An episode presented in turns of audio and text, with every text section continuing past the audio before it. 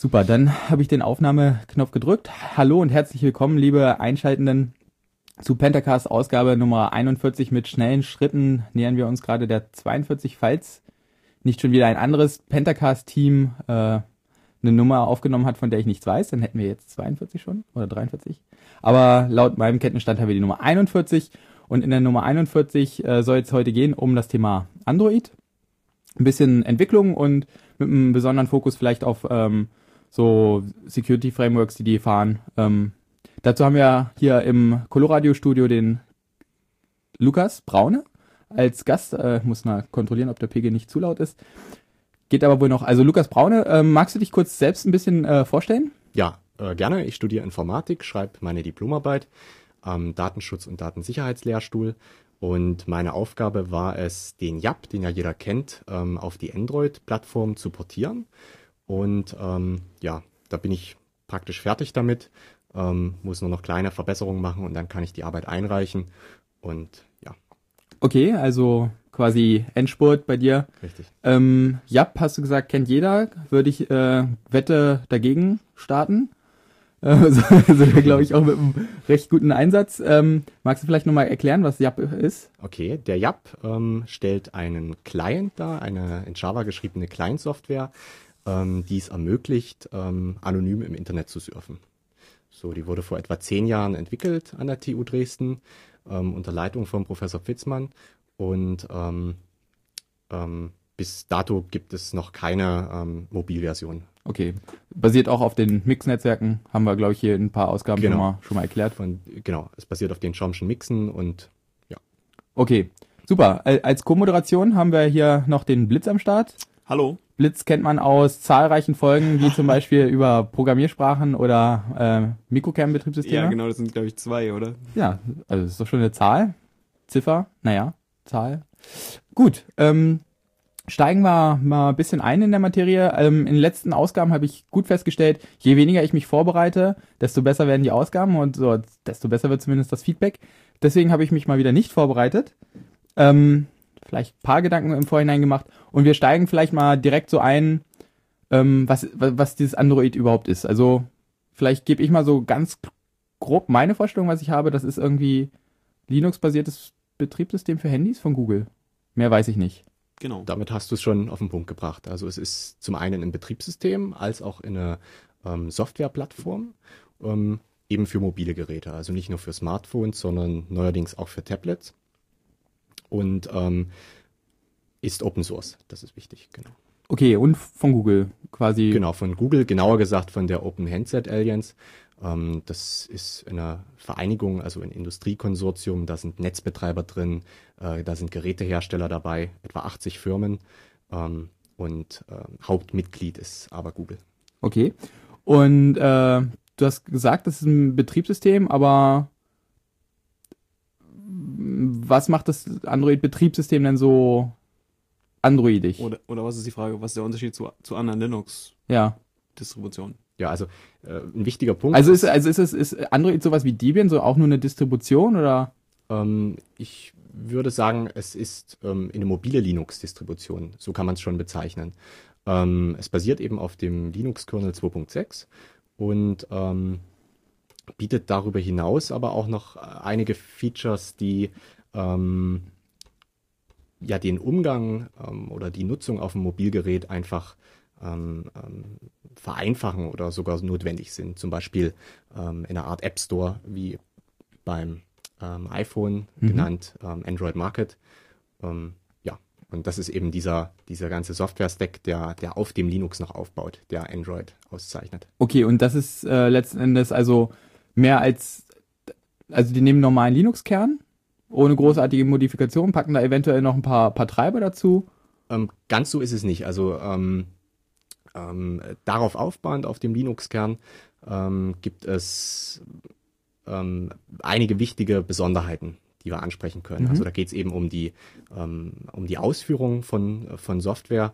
Also wie hat sich äh, Google das vorgestellt, wie auf diesem Programm Anwendungen laufen und genauso ähm, auch die ganzen Treiber, die jetzt speziell für Mobilgeräte ähm, ähm, vorgesehen sind. das ist natürlich auch sehr spezifisch. Also das Okay, aber ähm, diese Treiber fließen die denn nicht wieder zurück in, in quasi Open Source äh, Vanilla-Kernel? ähm, doch tun sie schon, ja. Okay. Teilweise. Te- Teilweise, also- je, nach, je nachdem, wie cool die Hersteller sind. Ja, Ähm, ja, und der Android-Kern hat auch noch äh, ein neues Subsystem, den Binder. Das ist so ein Ja. IPC-Subsystem. Ja, also für sicheres IPC, ja. Okay, da äh, denke ich, gehen wir nachher mal ein bisschen ähm, drauf ein. Ähm, wenn wir wirklich in die in, in die Interna, Internas äh, uns da reingebohrt haben. Ähm, du hast gesagt, okay, da ist ein, ein App Store gehört noch dazu. Ähm, was gehört denn noch alles so dazu? Ähm, zum Betriebs-, also zum, zum Software-Stack, der aufbaut, ähm, oder jetzt speziell ähm, zum Kern?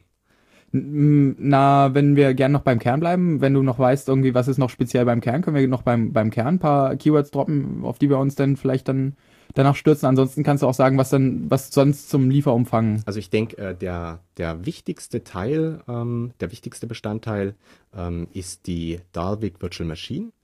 Ähm, das ist eine virtuelle Maschine, ähm, die den ähm, Bytecode, ähm, nicht den Java-Bytecode, sondern den veränderten Bytecode von Android-Anwendungen ausführen kann.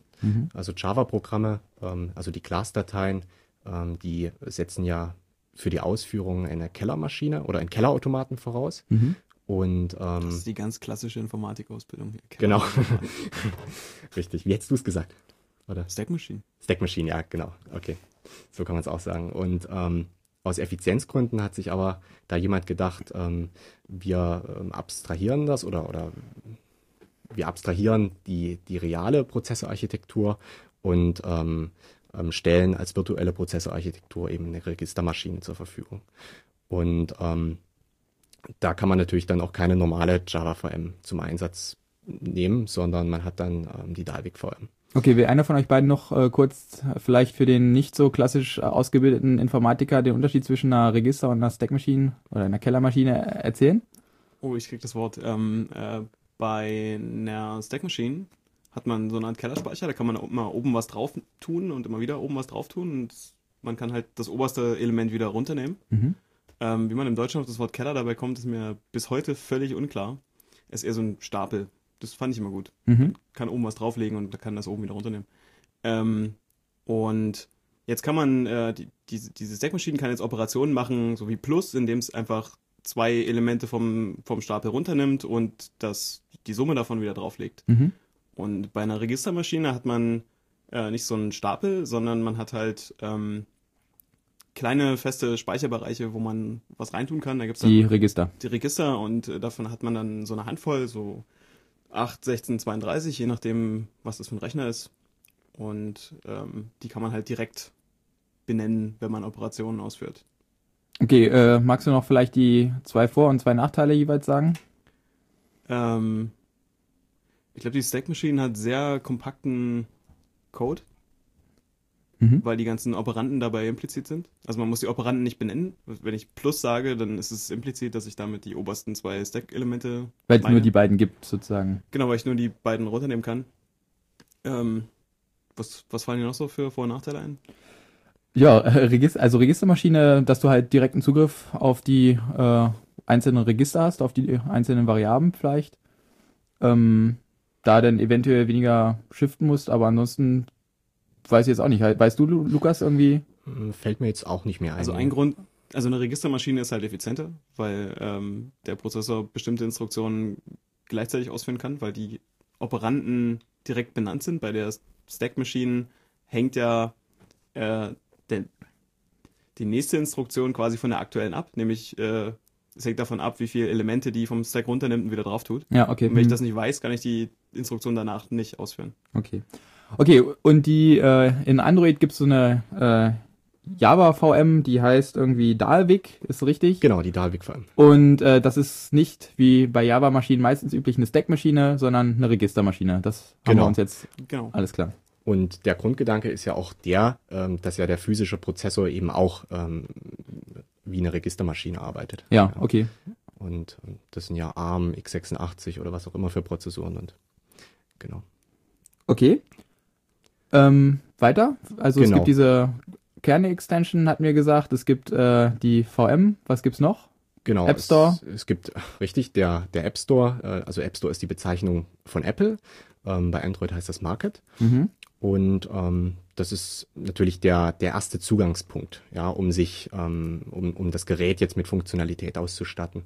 Ähm, der, Apps, äh, der, der Market ist sehr groß, also hat jetzt äh, mittlerweile um die 600.000 ähm, Apps. Das ist Hoch, hochqualitative Anwendungen. mehr oder weniger. Ja. Ähm, zwei Drittel davon kostenfrei und ähm, es ist der größte App. Ich dachte jetzt zwei Drittel davon Taschenlampen. Sicher auch, ja. okay. Genau.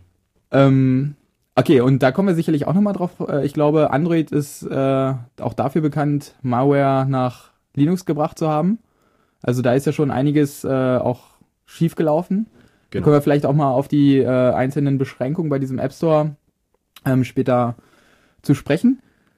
Ähm, du hast jetzt gesagt, äh, das ist Open Source. Wie verläuft das denn? Also ist da alles Open Source oder Nein. sind jetzt nur die, äh, die Kernel Ausli Ausnahmen äh, äh, ausgenommen von den Treibern Open Source oder wie, wie ist das genau? Also die, äh, der große Teil ist Open Source, das kann man wirklich sagen. Und ähm, bestimmte Teile, die äh, von Google geliefert werden, wie zum Beispiel eben der Market, Google Maps, ähm, äh, ich glaube auch der Browser, da bin ich mir jetzt nicht sicher, äh, die sind Closed Source. Okay. Der Browser ist auch Closed Source. Okay. Und die Grafikkartentreiber sind auch Closed Source. Und Ja. die GSM-Treiber sind vermutlich auch Closed Source. Ja, die- dies ist ja noch eine ganz eigene Welt. Die, die leben in ihrer eigenen kleinen Welt auf Okay. dem anderen ARM-Chip auf, dem, auf der CPU. Ja. Okay, also da hat man gar nicht so groß Zugang. Nein, Okay. Ähm, und wenn ich mir so ein Android-Telefon kaufe, dann habe ich da als Entwickler auch immer vollen Zugang oder wie ist das? Nee, erstmal nicht. Ähm, also das Handy ähm, ist noch nicht geroutet, wie man sagt. Mhm. Ja, beim, beim iPhone würde man sagen jailbreaken und bei Android ist es eben routen. Ähm, man kann sich dann Root-Zugriff verschaffen. Mhm. oder man kauft sich die Developer Edition. Oder so, genau. Die sind dann Die habe ich nochmal nämlich gehabt. 100.000 Euro teurer oder? Die hat genauso viel gekostet wie die Retail-Version. Ah ja. Mhm. Der einzige Unterschied ist, man musste sich vorher als Android-Entwickler anmelden, was halt äh, 20 einmal Dollar. 20 Dollar kostet. Das ist also einmal, nicht so wie bei Apple, wo man das jährlich bezahlen muss. Kostet das ja jährlich? Ja. Apple Ach, okay. jährlich Kosten Mhm. dafür, genau. Krass. Ähm, und bei den anderen Android-Telefonen war das, äh, bei den anderen Telefonen, die Google direkt vertrieben hat, war das auch sehr äh, komfortabel, ähm, da andere Sachen drauf zu spielen. Mhm. Aber grundsätzlich, sag ich mal, also Android ist ja, ist ja nur die Software. Ähm, das ist ja jetzt nicht irgendwie, also das funktioniert ja mit vielen verschiedenen Telefonen, ne? Richtig, Und Tablets und so. Also da, genau. ähm, was für Annahmen kann man denn irgendwie machen? Da läuft Android drauf, dann habe ich auch mindestens diese und diese Hardware. Gibt's da irgendwelche Constraints? Ähm, Ich glaube, Google hat da was veröffentlicht, also, Ja. und, aber die, die, die Mindest-Hardware-Anforderungen sind sehr vage. Okay. Also Ah. das heißt, wenn man auch Entwickler ist, dass man sich da auf nicht so viel verlassen kann. Genau, also zum Beispiel bei Windows Phone 7 ist es genau anders. Also die, die haben sehr ähm, detaillierte Vorstellungen, wie ein Telefon aussehen muss, was Windows 7 hat, also von, von Displayauflösung, Größe und sonst was. Und das gibt's bei Android so in der Form nicht. Okay. Ähm, zum Vorteil, zum Nachteil? Habt ihr da Erfahrung? ja, ich denke zum Nachteil, dass Android schnell den Ruf weg hatte, ähm, nur das Billigsegment zu bedienen und ähm, das iPhone damit in so eine exklusive äh, Richtung getrieben hat. Aber ich denke, ähm, es ist überhaupt nicht der Fall. Also es bedient eher eine, eine ganz breite Masse. Hm. Ja, sowohl die, die richtig guten Telefone, eben wie das Galaxy Nexus, was du dir jetzt bestellt hast, ähm, als auch äh, die, die Geräte unter 200 Euro. Okay. Und äh, wie sieht das vielleicht aus mit der mit der äh, Geschichte? Seit wann ist Android da in Entwicklung? Habt ihr da einen Einblick? Äh, ich glaube, es wurde 2008 oder 2009 ähm, veröffentlicht. Mhm. Ja, aber da, das hat ja eine Firma angefangen zu entwickeln, die nicht Google war, die dann erst von Google gekauft wurde. Genau, die Firma Android. Genau. Die ist auch so. Also der Entwickler, der ähm, Andy Mhm, mhm. und so weiter. Ja. Genau, der hat ähm, an einem Betriebssystem gearbeitet, was, was eben ähm, als Hauptaugenmerk diese standortbezogenen Dienste mit einbinden sollte. Und das wurde dann von Google aufgekauft. Da gab's so diesen ganz grässlichen äh, Prototypen, der halt so aussieht wie so ein, äh, wie so ein äh, Blackberry auf Steroiden. Äh, was dann nach dem Erscheinen des iPhones halt zu so einem Touch-Interface umgebaut wurde. Ah, ei, ei, ei. Okay. Das kann nicht nichts geworden sein. So, denn war das dann damals schon 2008 oder was, die, die Version 1.0 oder? Die ein, ich weiß gar nicht mehr, was die erste war. Das nicht, dass es die 1.0 war. Ich weiß es aber nicht genau. Okay, aber so. 1.5 denke, war, die- glaube ich, die erste, die rausgekommen ist. 1.5 war die erste, die wirklich für Anwender nutzbar war, genau. Okay, und mittlerweile sind wir bei Version, Bei 4.0. also von 1 irgendwas auf 4. Genau. 401 ist, glaube ich. Ja, 401 ist die ganz 401. Aktuelle. Ähm, wann ist die rausgekommen? Auch vor kurzem erst, ne? 19. Oktober, glaube ich. Ah, am 19. Oktober 2011. Ähm, was hat sich denn seitdem sozusagen verändert? Also ich weiß, glaube ich, so auch noch von Android-Telefonen, warum man sie nicht kaufen sollte, weil ähm, es gibt keine Software-Updates für die meisten Telefone, außer wenn man sich Google-Telefon kauft. Was wieder im oberen Preissegment ist. Bei, ja HT und nein. bei HTC sieht es, glaube ich, auch nicht so schlecht aus. Also wenn man sich die teuren kauft, sieht es eigentlich immer gut aus. Ja, genau. Also wenn man sich die Flaggschiffe kauft, dann, dann sieht's wirklich gut aus.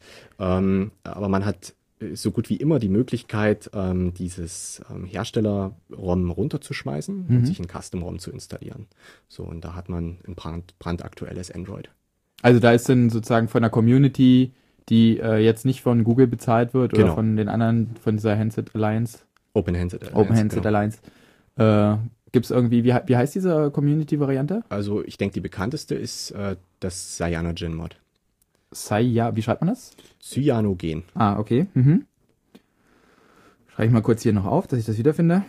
Ähm, gibt's noch was anderes? Da gibt es noch einige. Gibt einige, ja. Okay, und dann kann man sich halt wie so ein Debian oder SUSE oder irgendwas, je nachdem, draufschmeißen. Genau, also man muss sein Handy dann routen Mhm. und ähm, dann kann man das, äh, die, die Firmware praktisch äh, austauschen, genau. Okay, was äh, hat sich dann seit der Version 1.5 alles so getan? Sehr, sehr viel. Einiges. Ja? Genau, also Lo- so gut ja. wie alle Bereiche betreffend. Also ähm, zum einen kann man wirklich sagen, mh, Haupt, also ganz viel für die, An äh, für die Anwender und einiges auch für die Entwickler. Mhm. Ähm, das heißt, die API hat sich ähm, stark verbessert und ähm, ja, also wo, wo soll man da anfangen? Ja. Ähm, weißt du, wie ungefähr die, die Verteilung im, im, auf der Welt ist, sag ich mal, wie viele aktuelle Android-Telefone gibt's? ähm, also bei Neuverkäufen liegt der Anteil bei 52 Prozent, habe ich jetzt gelesen. Mhm. Ähm, 52 Prozent aller neu verkauften Smartphones äh, werden unter Android betrieben. Ähm, ich glaube aber, Nee, dass, aber, dass äh, der unter Bestand geringer ist. Also ich würde sagen, etwas über einem Drittel. Hm.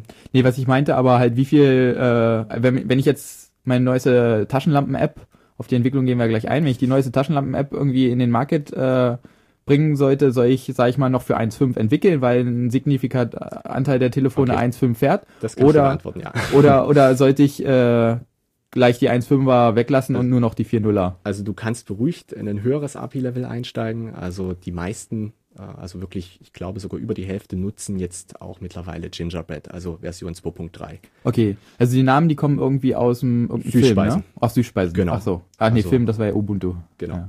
Okay. Gingerbread, äh, der gute Lebkuchen oder was ist das? Nee. Ja. Ja, Lebkuchen. Gut, ähm, das war welche Nummer? Zwei. 2.3. Okay. Ähm, ja, was hat denn, können wir ja mal vielleicht da, wenn du sagst, das ist jetzt die erste relevante äh, Version, ja, was hat sich denn seitdem, Nee, da gab es vorher schon. Ja, also aber die man heutzutage noch betracht, beachten sollte? nee, auch, man kann auch Versionen drunter betrachten. Also eine- das ist nur die meistgenutzte Ich glaube, es Version. gibt noch sehr viele Telefone, die so 2.1 haben. Ja. Ähm, also ich, weiß gar nicht den Codenamen mehr. Froyo war 2.2. ja, ähm, 2.1 weiß ich jetzt auch nicht. nee, also wichtig ist, denke ich, dass man eine 2 äh, davor stehen hat und ähm, ich denke, der Rest ist egal. Okay, was ist mit der Version 3? Gibt's auch? Gibt's auch, Oder ist aber ist für Tablets gedacht. Ach so, alles Und klar. Wurde auch, ja, man kann schon sagen, übersprungen. In dem, in dem Zusammenhang, weil äh, der, der Anteil ähm, ähm, ist ja gering Mhm. so an, an Geräten. Und man kann Teile der 3.0 API auf der 2.3 API benutzen. Das Ja. ist ganz krank. Ja. Ähm, die wurde so gebackportet. Ja. Gut. Ähm, wollen wir vielleicht mal so beispielhaft einsteigen, wenn wir, also jetzt, ich glaube, das war so ein, so ein kleiner Überblick, wie so die grobe Struktur ist, wie so ein bisschen die Verteilung ist, was man so als Entwickler für so ein Android-Telefon äh, erwarten kann. Wollen wir vielleicht mal äh, so ein uns so ein Programm erspinnen, ja, wie das, wie das laufen würde. Hm. Also es grundsätzlich, ist, äh, wenn ich richtig vers verstanden habe, sind alles Programme, die da laufen, sind in Java. Nein, Nein, die meisten. die meisten. Also ähm, wenn man sich das SDK runterlädt, ähm, dann ähm, ist das so, dass man erstmal ähm, Java-Programme entwickelt. mhm. Ja, ähm, man kann dafür eine herkömmliche, ein herkömmliches JDK benutzen. Ähm, und äh, man hat dann diesen Java-Bytecode, also man hat die Class-Dateien. Und ähm, das ist ja dann natürlich nur für eine Stack-Machine. Und das muss noch umgewandelt werden eben in den Registermaschinencode. Und da gibt's so ein Davik Cross-Assembler Tool, das nennt sich DX und das macht das. Mhm. Und das erstellt dann aus den ganzen Class-Dateien ähm, eine DEX-Datei. Also Davik Executable Mhm. ist da für die Abkürzung und ja, genau, das ist so der Weg. Und ähm, wenn man jetzt sagt, man möchte unbedingt Wetterberechnungen machen oder ähm, Atombombentests oder irgendwas Rechenintensives äh, auf so einem Smartphone, äh, dafür gibt's auch ein NDK und dann kann man native äh, Anwendungen in C oder C++ entwickeln. Okay. Aber man braucht immer noch ein Stück Java, um mit der ähm, Android-Außenwelt zu kommunizieren. Es gibt keine nativen Interfaces zu der GUI über Native Code. Ah, okay. Das heißt, ähm, Daemon könnte ich machen, aber wenn ich irgendwas darstellen will, Egal wie, also nicht. Sobald du irgendeine Android-Funktionalität benutzen möchtest, musst du die über Java-Code. die Android spezifisch ist. Ja, Okay. das ist also egal, ob du nun mit einer anderen Android-Anwendung kommunizieren willst oder mit dem Netzwerk oder sonst irgendwas. Ah, okay. Und was ist äh, dieses SDK? Ähm, also ich habe ja während des Diploms auch viel Java machen müssen. Da gab's immer Eclipse, das war gar nicht so scheiße. ähm, also für Java somit eigentlich das Beste, was, was man da finden konnte. Ist das, äh, Würde ich widersprechen. ja? Okay. Ja, also ich denke, ich, also ich persönlich fahre mit IDEA am besten. ah, okay. Mhm. Also von IntelliJ, genau. ja, ist Das das, ist IBM. Ist nicht IBM, nee, IntelliJ ist der Hersteller. Achso. Genau. okay. Und das äh, letzten Endes, das ist dann auch das SDK, was man da benutzt. Nee, für- nee, das ist das ist eine IDE. Das ist sowas wie NetBeans, wie Eclipse. Ah, okay. Genau.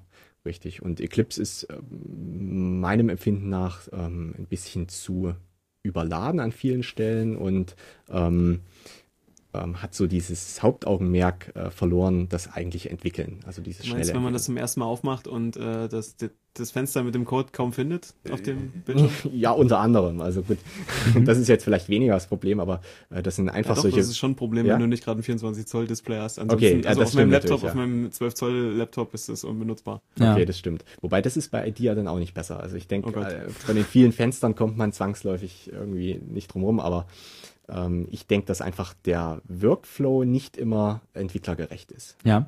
Okay, ähm, vielleicht äh, bin ich ja jetzt auch nicht so äh, der super krasseste Softwareentwickler. Ähm, SDK, IDE, äh, kannst du da nochmal eine kleine Ja. Differenzierung machen? Also IDE ist das, womit ich entwickle selber, Also den IDE, Code schreibe. IDE ist die Entwicklungsumgebung, Mhm. mit der ich den Code schreibe, genau, die mir Interactive Development Environment. integrated. Integrated? Genau. Ah, verdammt. Aber und äh, nimmt fast. uns, ja, könnte man auch so nennen, ich denke, keiner wird's merken, aber ähm, nimmt eben viele Standardaufgaben ab. Ne? Wenn man jetzt einen normalen Texteditor nimmt oder sowas, dann hat man eben keine Code Completion, dann hat man kein Syntax-Highlighting, man hat keine Einbindung in ein Version ähm, Control System. Mhm. Außer man hat Emacs. Oder so. Ja. genau. Okay, Also, dann ich gehe Anschluss jetzt von an, Notepad aus und da hat man das nicht. Anschluss an, an Debugger, Syntax Highlighting, alles sowas. Was es Okay, alles gibt, genau. das ist diese IDE. Genau. Äh, und SDK, ich hatte gedacht immer, das gehört da halt irgendwie in dieses SDK dazu. nee, Nee, okay. äh, kann man so nicht sagen. Also das SDK, das, ähm, das Software ein, Development Kit heißt das? Genau, steht für Mhm. Software Development Kit, ist ein Bundle, was äh, zum Beispiel von einem, ähm, Softwarehersteller, von einem Betriebssystemhersteller wie Google geliefert wird, äh, was es den Entwicklern ähm, ermöglicht, Anwendungen für die Plattform zu schreiben. Mhm. Genau, und das beinhaltet dann viele Tools, zum Beispiel im Falle von Android ein Debugger. Ähm, Ja. Da kann ich keinen normalen, also äh, letztendlich bei Sun gibt's ja, oder ich habe ja, bei Java gibt's ja immer die Sun Runtime oder OpenJDK. Doch, Also man kann natürlich schon die, die integrierten äh, Debugging-Möglichkeiten ähm, nutzen, Mhm. aber man braucht natürlich noch den Zugang zum Gerät. Und ähm, das wird bei Android durch diese Android Debug Bridge ähm, ähm, ADB Mhm. gelöst und die ist eben Bestandteil des SDKs. Also ohne das SDK komme ich nicht so richtig an das Gerät ran. Also nochmal ähm, ein bisschen langsamer vielleicht. Zu diesem SDK, da gehören bestimmt dann auch Bibliotheken, die äh, Genau, Android dann bereitstellt, Genau. sozusagen, ja. genau. Ähm, aber an und für sich, diesen Java-Code, den könnte ich ja auch dann für meinen PC kompilieren und auf dem PC laufen lassen, oder geht das nicht? Also man kann im Emulator laufen lassen. Das ist vielleicht das, was du jetzt meinst. Ähm, es gibt Simulieren, Emulieren und vielleicht auch nativ. Und wenn ich zum Beispiel, äh, ich habe mich in letzter Zeit ein bisschen mit Qt äh, beschäftigt für mein neuestes Telefon so. Und da kann ich halt auch simulieren, emulieren oder halt auch den Code nativ äh, auf dem Nee, das Desktop. Und das geht so jetzt keiner nicht. gemacht, glaube also ich. das geht nicht, nee, Okay. würde ich mhm. sagen. Also den, äh, den ähm, Code einer Android-App nativ laufen zu lassen, da wüsste ich jetzt nicht, wie das gehen soll. Also das Problem ist, dass die ganzen APIs, die du benutzt, um Fenster zu malen und so, das sind halt nicht die normalen Java Swing oder SWT APIs, sondern das sind halt Android APIs. Ja, Ah, das okay. muss man noch ergänzen. Also das ist wirklich ähm, äh, die Klassenbibliothek, äh, die entspringt aus diesem Apache Harmony Projekt. Und ähm, das sind eigene Klassenbibliotheken sozusagen. Okay. Also halten wir nochmal fest, ähm, die aber also ich muss das regelmäßig für mich ordnen, weil hier fallen ja schon ganz schön viel äh, Buzzwords, ja. Also es gibt äh, von Das Android ist Java, da müssen ganz viele. Also es gibt eine SDK Enterprise Edition von Ich kann sagen, das Wort Enterprise fehlt noch. ja, ähm, von von äh, von dieser Open Handset Alliance. Ähm, die spezifizieren bestimmte APIs und äh, liefern mir äh, eine spezielle virtuelle Maschine, wo das läuft, die ein bisschen cooler ist als die normale Java virtuelle Maschine, die ja eigentlich schon ziemlich cool sein soll. So, also habe ich zumindest so gehört, Also kann ich in- nicht gut beurteilen, aber Eine virtuelle Maschine kriege ich jetzt nicht im SDK. Das, äh, die virtuelle Maschine Die läuft auf dem Telefon. Bestandteil der, von Android, genau. richtig. genau. Ähm, Und aber in diesem SDK sind halt ein paar, paar Tools drin, sag ich mal, um den, um den Code zu kompilieren für die Maschine, genau, ähm, um eine Verbindung zu, zum Telefon herzustellen, dass ich denn, wenn ich Code darauf ausführe, dass ich das auch auf dem Telefon debuggen kann. genau, Ist da ein Emulator bestimmt noch dabei, genau. dass ich sozusagen das Telefon, dass ich kein richtiges Telefon brauche, sondern auf meinem PC einfach das Telefon als Programm laufen lasse und da wiederum drin dann den Code. Ähm, was ist da noch in diesem SDK dabei? Genau. Ähm, darüber hinaus wüsste ich jetzt nicht, was jetzt besonders bemerkenswert wäre. Na, die Anbindung an Eclipse und Tools und Ja. Doku. Wobei das ist ja auch nochmal ein eigener Teil. Also dieses Ja. Eclipse-Plugin, dieses ADT, Android Developer Tools für Eclipse, ähm, das kann man sich dann separat runterladen. Also ich denke, wichtig ist äh, zu sagen, dass, ähm, dass das ähm, SDK ähm, sowohl für Linux, Windows als auch Mac zur Verfügung steht. Und das ist zum Beispiel bei Apple nicht so. Also wenn ich jetzt ähm, für ein Das- iPhone... Das überrascht jetzt nicht, oder? Das ist Das überrascht nie, aber ich denke, man soll es das trotzdem bestimmt mal auch bei Windows Phone nicht. genau, da ist auch nicht so. Ähm, da muss ich die ganze .NET-Schiene eben mitfahren. ähm, aber ich kann eben auch ähm, ja, plattformunabhängig sozusagen ähm, meine Anwendung entwickeln. Okay, oder plattformunabhängige Entwicklung, allerdings nicht von plattformunabhängigen Programmen, sondern die sind dann relativ plattformspezifisch. Genau, richtig. Okay. Ähm, so, dann habe ich die runtergeladen, installiert. Das klappt äh, so auf den drei gäng- gängigsten Plattformen. Allerdings, wenn ich jetzt auf meinem FreeBSD äh, das machen wollte, geht das auch oder geht das nicht? Das ist eine gute Frage. Man wird es bestimmt mit der Linux-Emo irgendwie zum Laufen kriegen, aber ich glaube, das Problem wäre dann ähm, dieser USB-Kram. Okay, Die also Anbindung ans echte Telefon. okay, aber sag ich mal 90 Prozent, nee, noch mehr, 99,9 Prozent der äh, PCs und und was es so gibt, wird abgedeckt. Äh, gut, dann äh, muss ich ein bisschen Doku lesen, ja? Gibt's die, wie ist die Doku bei Android? Ich finde sie sehr gut. Ja, ich auch. Also Gibt's- die haben echt ja. viele, also sehr aufgeräumt. Du hast Ja.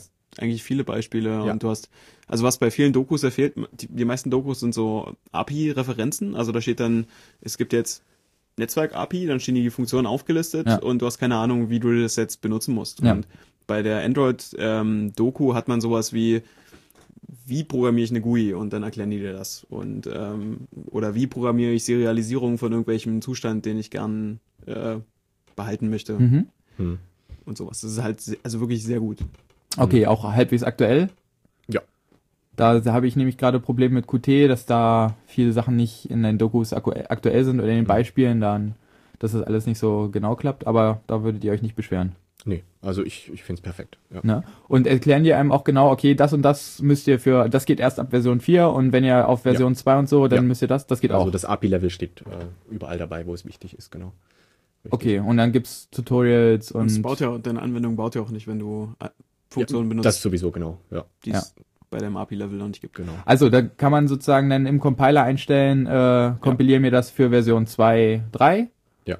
Und äh, dann sagt er hier, okay, hier, du benutzt aber das Feature, das gibt's gar nicht. Also ja, drei. man stellt es jetzt nicht im Compiler ein, weil ein Compiler ist ja gar nicht Teil des SDKs, sondern ich nehme ja mein JDK-Compiler, also meinen Java-Compiler. Ach so. Mhm. Ähm, ja, genau. Und ähm, nur dieser Cross-Assembler, von dem ich vorhin gesprochen habe, der ist Teil des SDKs. Ah, alles klar. Naja, durch die, das API-Level wählst du ja Bibliotheken aus. Genau, also Und- genau, richtig. Also ich habe dann hab dann eben meine Android Char für eine für ein API Level. Mhm. Nehmen wir mal an für API Level 8. Ähm, das ist Froyo 2.2 und ähm, programmiere dann eben dagegen. Mhm. Genau. Aber aufwärtskompatibel ist das alles. Also was unter 2.3 läuft, läuft auf jeden Fall auch unter 4. Sollte. Ähm, Ja. Oder, oder ist es das dann ist die Idee. Ähm, ich glaube, bei 4, bei 4.0 gibt's noch so ein bisschen Anfang, Startprobleme. Hm. Ja. Aber das ist das typische ähm, Android-Problem, dass man zu viele Plattformen haben, hat zum Testen. Ja. Das ist ein Also Riesenproblem, ne? du kannst, ähm, äh, eine Plattform ist halt definiert durch bestimmte Eigenschaften. Ja. Und du kannst, also sowas wie hat Touchscreen oder hat äh, eine SD-Karte oder so ein Kram, Auflösung. Auflösung und sowas. Ähm, und du kannst, wenn du eine Anwendung schreibst, halt reinschreiben, welche dieser Hardware-Features du brauchst. ja. Und ähm, ja, danach bestimmt sich halt, in welchem, bei welchem Telefon du im Market erscheinst und welchem, bei welchem nicht. Okay, aber das ist jetzt nicht, nicht so wie YouTube, dass die Videos einblenden, die man dann auf, aus GEMA-Gründen nachher nicht abspielen kann, Genau, sondern das ist, die sieht man dann einfach nicht. die sieht man einfach Mhm. nicht. Okay. Na, das ist ja eigentlich so, ist besser, ne? Naja, Hat auch Nachteile. Also ich okay, du siehst halt Anwendungen nicht, die, die ähnlich auf deinem Telefon funktionieren. Ja. Ähm, aber das Problem ist halt dadurch, es gibt halt sehr, sehr diverse Plattformen, äh, oder es gibt halt eine Plattformdiversität und ähm, das ist halt für, für ich glaube so für Spieleentwickler, glaube ich, ganz schlimm. Okay. ich auch. Und äh, ja, wie äh, kann ich denn, wenn ich jetzt ein Programm schreiben möchte, wo ich möglichst viele Kunden äh, oder Nutzer, je nachdem, ob ich da Kohle mit verdienen will oder nicht, ähm, erreichen möchte, wie kann ich dann die Spezifikation möglichst generisch halten? Geht das? Geht, geht Ja, zum ich- Teil gar nicht, ne, wenn ich Spiele entwickle. Nee, ich denke, da wird's schwierig, ja. Also Mhm. gerade wenn, wenn man eben so eine super Multifunktions-App hat, die, die eben viele Features braucht, ähm, wie zum Beispiel eben eine Kamera oder sowas. Ähm, gut, man müsste jetzt die Frage stellen, wie viele Smartphones mit Android gibt's ohne Kamera. Ja. Ähm, Also ich glaube, für Spiele fängt es schon damit an, ähm, wenn du so 3D-Grafik machst, kann manches Telefon nur die Textur, nur das Texturformat und ein anderes Telefon kann nur das andere Texturformat. Ah, ja, ja, okay. Und dann das Tablet kann natürlich gleich viel mehr Texturen und dein komisches G1 von äh, vor drei Jahren, das kann, naja, nur so eine Imitation von 3D. Mhm. Also du siehst das Problem. Ja. Ähm, wenn wir, wenn wir vielleicht auch schon gerade nochmal bei den Spielen sind, äh, im Vorhinein hat äh, jemand mir eine Frage geschickt und zwar äh, so ist die Hardware bei diesen Android-Telefonen ja oft besser, ne, als bei den iPhones, die es so gibt. Ja. Äh, dass man schon langer, vor langer Zeit irgendwie Dual-Core hatte und irgendwie, keine Ahnung, fette Grafik hat da noch drin und so. Aber dennoch ruckelt's halt äh, wie Sau und die Spiele laufen alle scheiße. Wo, wisst ihr, woran das liegt? Ich denke, Java. es gibt mehrere Gründe. Also ich glaube nicht, dass es an Java liegt. Ähm, ich weiß nicht, was, was denkst du darüber? Ähm, ich würde sagen, es ist einfacher, äh, ein gut performendes Spiel in C++ zu schreiben als in Java. Also wenn man das für Java machen will, muss man sich auskennen. Also man muss wissen, was man nicht tun darf Mhm. und wie man seinen Code strukturiert. Und bei C++ ist es Also, einfacher. ja, äh, C++ kann man doch aber als Native App schreiben. Ja, kann man. Und ich denke mal, Und die, äh, nochmal kurz zum Einspreizen, äh, iOS ist Objective-C. Frage ist, ähm, iOS hat, also hier das iPhone OS, äh, die haben auch OpenGL. Genau. Also die auch- Embedded-Version Genau, davon? genau, auch ES, genau. Ja. Also ich, ich denke, ähm, weil du sagtest ja auch selbst, Jan, ähm, das Angebot ist nicht so groß, ja, ähm, an Spielen. Ähm, ich denke einfach, dass es vielleicht auch so ist, dass ähm, die Hersteller von den Spielen für Smartphones auch ein Interesse haben, Geld zu verdienen damit Ja. Und das bei Android noch nicht so richtig gesehen haben. Okay, aber könnte ich letzten mir auch also wenn wenn 52 Prozent der aktuellen Telefone irgendwie Android-Telefone, ja, Ja. Äh, aktuell die verkauft werden Android-Telefone sind, ist das doch irgendwie der aufstrebendste Markt. Also ich Ja. sehe das Problem immer noch dafür, also wenn ich ein Spiel entwickeln will, so ein High-End-Telefonspiel, ähm, und ich mache das für die iOS-Plattform, dann muss ich, sagen wir mal, das iPhone 4S und das vielleicht iPhone 5, wenn es draußen ist, ausprobieren. Mhm. Vielleicht mit zwei, drei Softwareversionen, die noch so rumschwirren und das war's. Wenn ich das gleiche für so diese High-End Android-Klasse machen will, dann muss ich hier so ein HTC Titan und so ein Galaxy 2 S, S2 hier oder äh, also keine Ahnung, da gibt's echt viele von diesen komischen, sehr High-End-Telefonen. Die ich und alle die sind, ausprobieren. Die sind alle nicht so ähnlich, dass sie dann doch, also dass es da ausreichen würde, nur eins auszuprobieren. Genau, die haben halt alle ähm, andere ARM-Plattformen da drin, die haben äh, andere Grafik, also zum Beispiel das Galaxy S2, ich glaube, das wird mit drei verschiedenen ARM-Socks verkauft, also Mhm. ähm, CPUs und Grafik, Mhm. Ja. obwohl es von außen komplett identisch aussieht. Ja. Aber äh, letzten Endes, wenn man da so viel falsch machen kann, ja, ähm, dass zwar die Telefone die die Features eigentlich mitbringen, ja, äh, das trotzdem nicht richtig können, dann ist doch dann ist doch da irgendwas falsch. Also naja, wenn das ist so ein bisschen wie, wie die ähm, So PC-Spiele versus Konsole-Welt. Also wenn du ein Spiel für eine Konsole entwickelst, also was ich, ja, damals N64, da gibt's halt eine Hardware-Konfiguration. Mhm. Eine. Die kannst du halt bis zum Erbrechen optimieren. ja, Ähm, okay. obwohl es nur so ein 400 Megahertz MIPS mit ganz wenig RAM ist. Und Ja. der PC, der daneben steht mit viel Rechenleistung, also den gibt's halt in ganz vielen Kombinationen und du kannst dein Spiel nie für alle so optimieren wie für diese eine N64-Plattform. Und so sehe ich das mit dem iOS versus Android. Okay, aber äh, sag ich mal, Java ist ja eh relativ High-Level äh, Entwicklung und es gibt da Sachen, die sollte man machen, hast du eben selber gesagt, äh, Sachen, die sollte man nicht machen. Ähm, aber wie hardwareabhängig sind denn diese ganzen Sachen, die man machen sollte? Ähm, na, ist die Frage, also wenn ich ähm, irgendwelche Grafikeffekte nicht auf OpenGL abbild, abbilden kann und die Mhm. irgendwie versuche mit äh, so ARM-Vektor-Instruktionen so in Native-Code zu Mhm. schreiben, dann ist das, glaube ich, schon sehr plattformabhängig. Also, äh, was ich auch gehört habe, nicht nur, dass, dass GL-Spiele nicht funktionieren, auch dass, wenn man irgendwie durch, durch eine lange Liste äh, so scrollt, ja? ja, typischerweise der, das auch der, der, der Dalvik Garbage Collector war halt sehr, sehr lange, sehr langsam. Okay, also der sozusagen nicht mehr einen benötigten Speicher abräumt. Ja. Ja. Mhm. Das hat sich aber jetzt wirklich gebessert. Also in, In der Vierer. Version. Ja, genau, richtig. Okay, also ruckeln tut da nicht mehr so viel. Also, was vier die- soll sehr flüssig sein. Ja. Also Habt ich, ihr aber beide nicht installiert. Aber was haben wir ich- beide nicht. also ich habe 2.3 installiert auf meinem Galaxy S2 und bei mir ruckelt nichts. Also das kann ich mal so stolz behaupten. Also Ja. ähm, das ist eben ein sehr leistungsstarkes Gerät, ähm, auch Dual-Core und so weiter. Und ähm, also was du jetzt gesagt hast, eine Auswahlliste, die ruckelt, kenne ich nicht. Und ich Okay. kannte es auch von meinem Desire nicht, HTC Desire, was ich vorher hatte. Und also ich denke, das betrifft wirklich eher ältere, viel ältere Urban, Urban. Legends, okay. Ja. Ja, weil, also Also- ich habe Nee, ich Ja. glaube, das ist, wenn man sich den Browser anguckt, der ist unter, also den Browser von Android 2.3 und früher Hm. verglichen mit dem iOS-Browser, dann ist der iOS-Browser schon deutlich flüssiger. Und Hm. aber das soll alles in 4 behoben sein. Hm. Also Ja. hören sagen.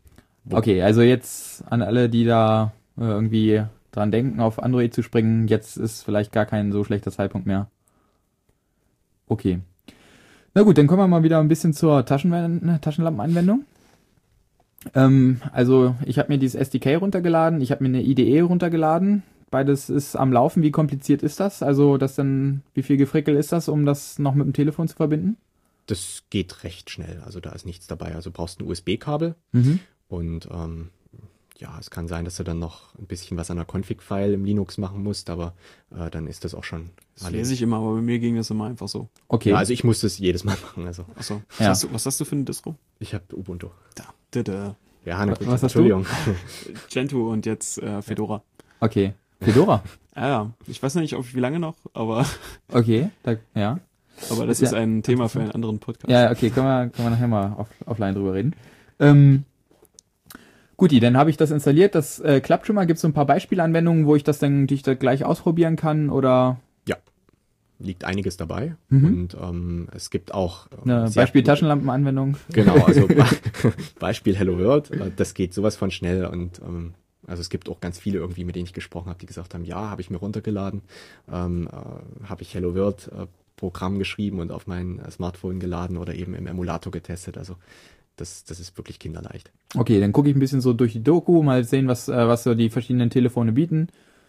Äh, gebe halt bei dem Programm an, irgendwie, okay, diese und diese Features brauche ich. Der kompiliert mir das. Und äh, bisschen Java sollte man da natürlich können. Ja. Dann will ich das in, äh, ist das fertig? Ja, dann habe ich da irgendwie, wie, wie, äh, gibt's dann Ja, Debian Package hat, Installationssystem? man oder? hat eine APK-Datei. APK, das ist Genau. dann eh was ähnliches. Die beinhaltet die ganze App. Android Program, Oh, das weiß ich gar nicht, wofür das irgendwas. steht. Okay, das macht auch das SDK für mich. Ja. Genau. Okay. Das wird dann signiert. Mit was für einem Schlüssel wird das Mit signiert? einem eigenen.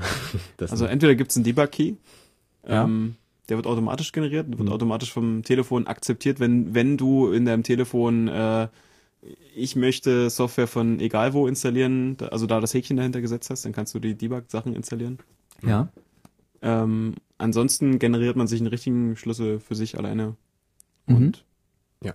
signiert aber seine Anwendung. das ist dann wichtig für den Market. Ja, also wenn man, wenn man ähm, seine Apps im Market veröffentlicht, ähm, dann hat man eben seinen Schlüssel und das ist alles Das, selbst das sein. ist auch Mhm. total dämlich, wenn man den verliert. Okay. Also man kann sich zwar problemlos einen neuen generieren und neue Anwendungen hochladen, aber man kann, wenn du äh, eine Anwendung mit Schlüssel A signiert hast und Schlüssel A verlierst Mhm. und generierst dir dann Schlüssel B, kannst du keine Updates für, für die Anwendung mehr. Ah, ja, ja. Genau. Du kannst Mhm. dir die Anwendung dann mit dem neuen Namen, Namen nochmal hochladen. Ja, das ist ja. ganz toll. Okay, weil der andere Name schon belegt Genau, ist. das, das Ja. heißt dann eben auch, dass die Einstellungen weg sind. Ne?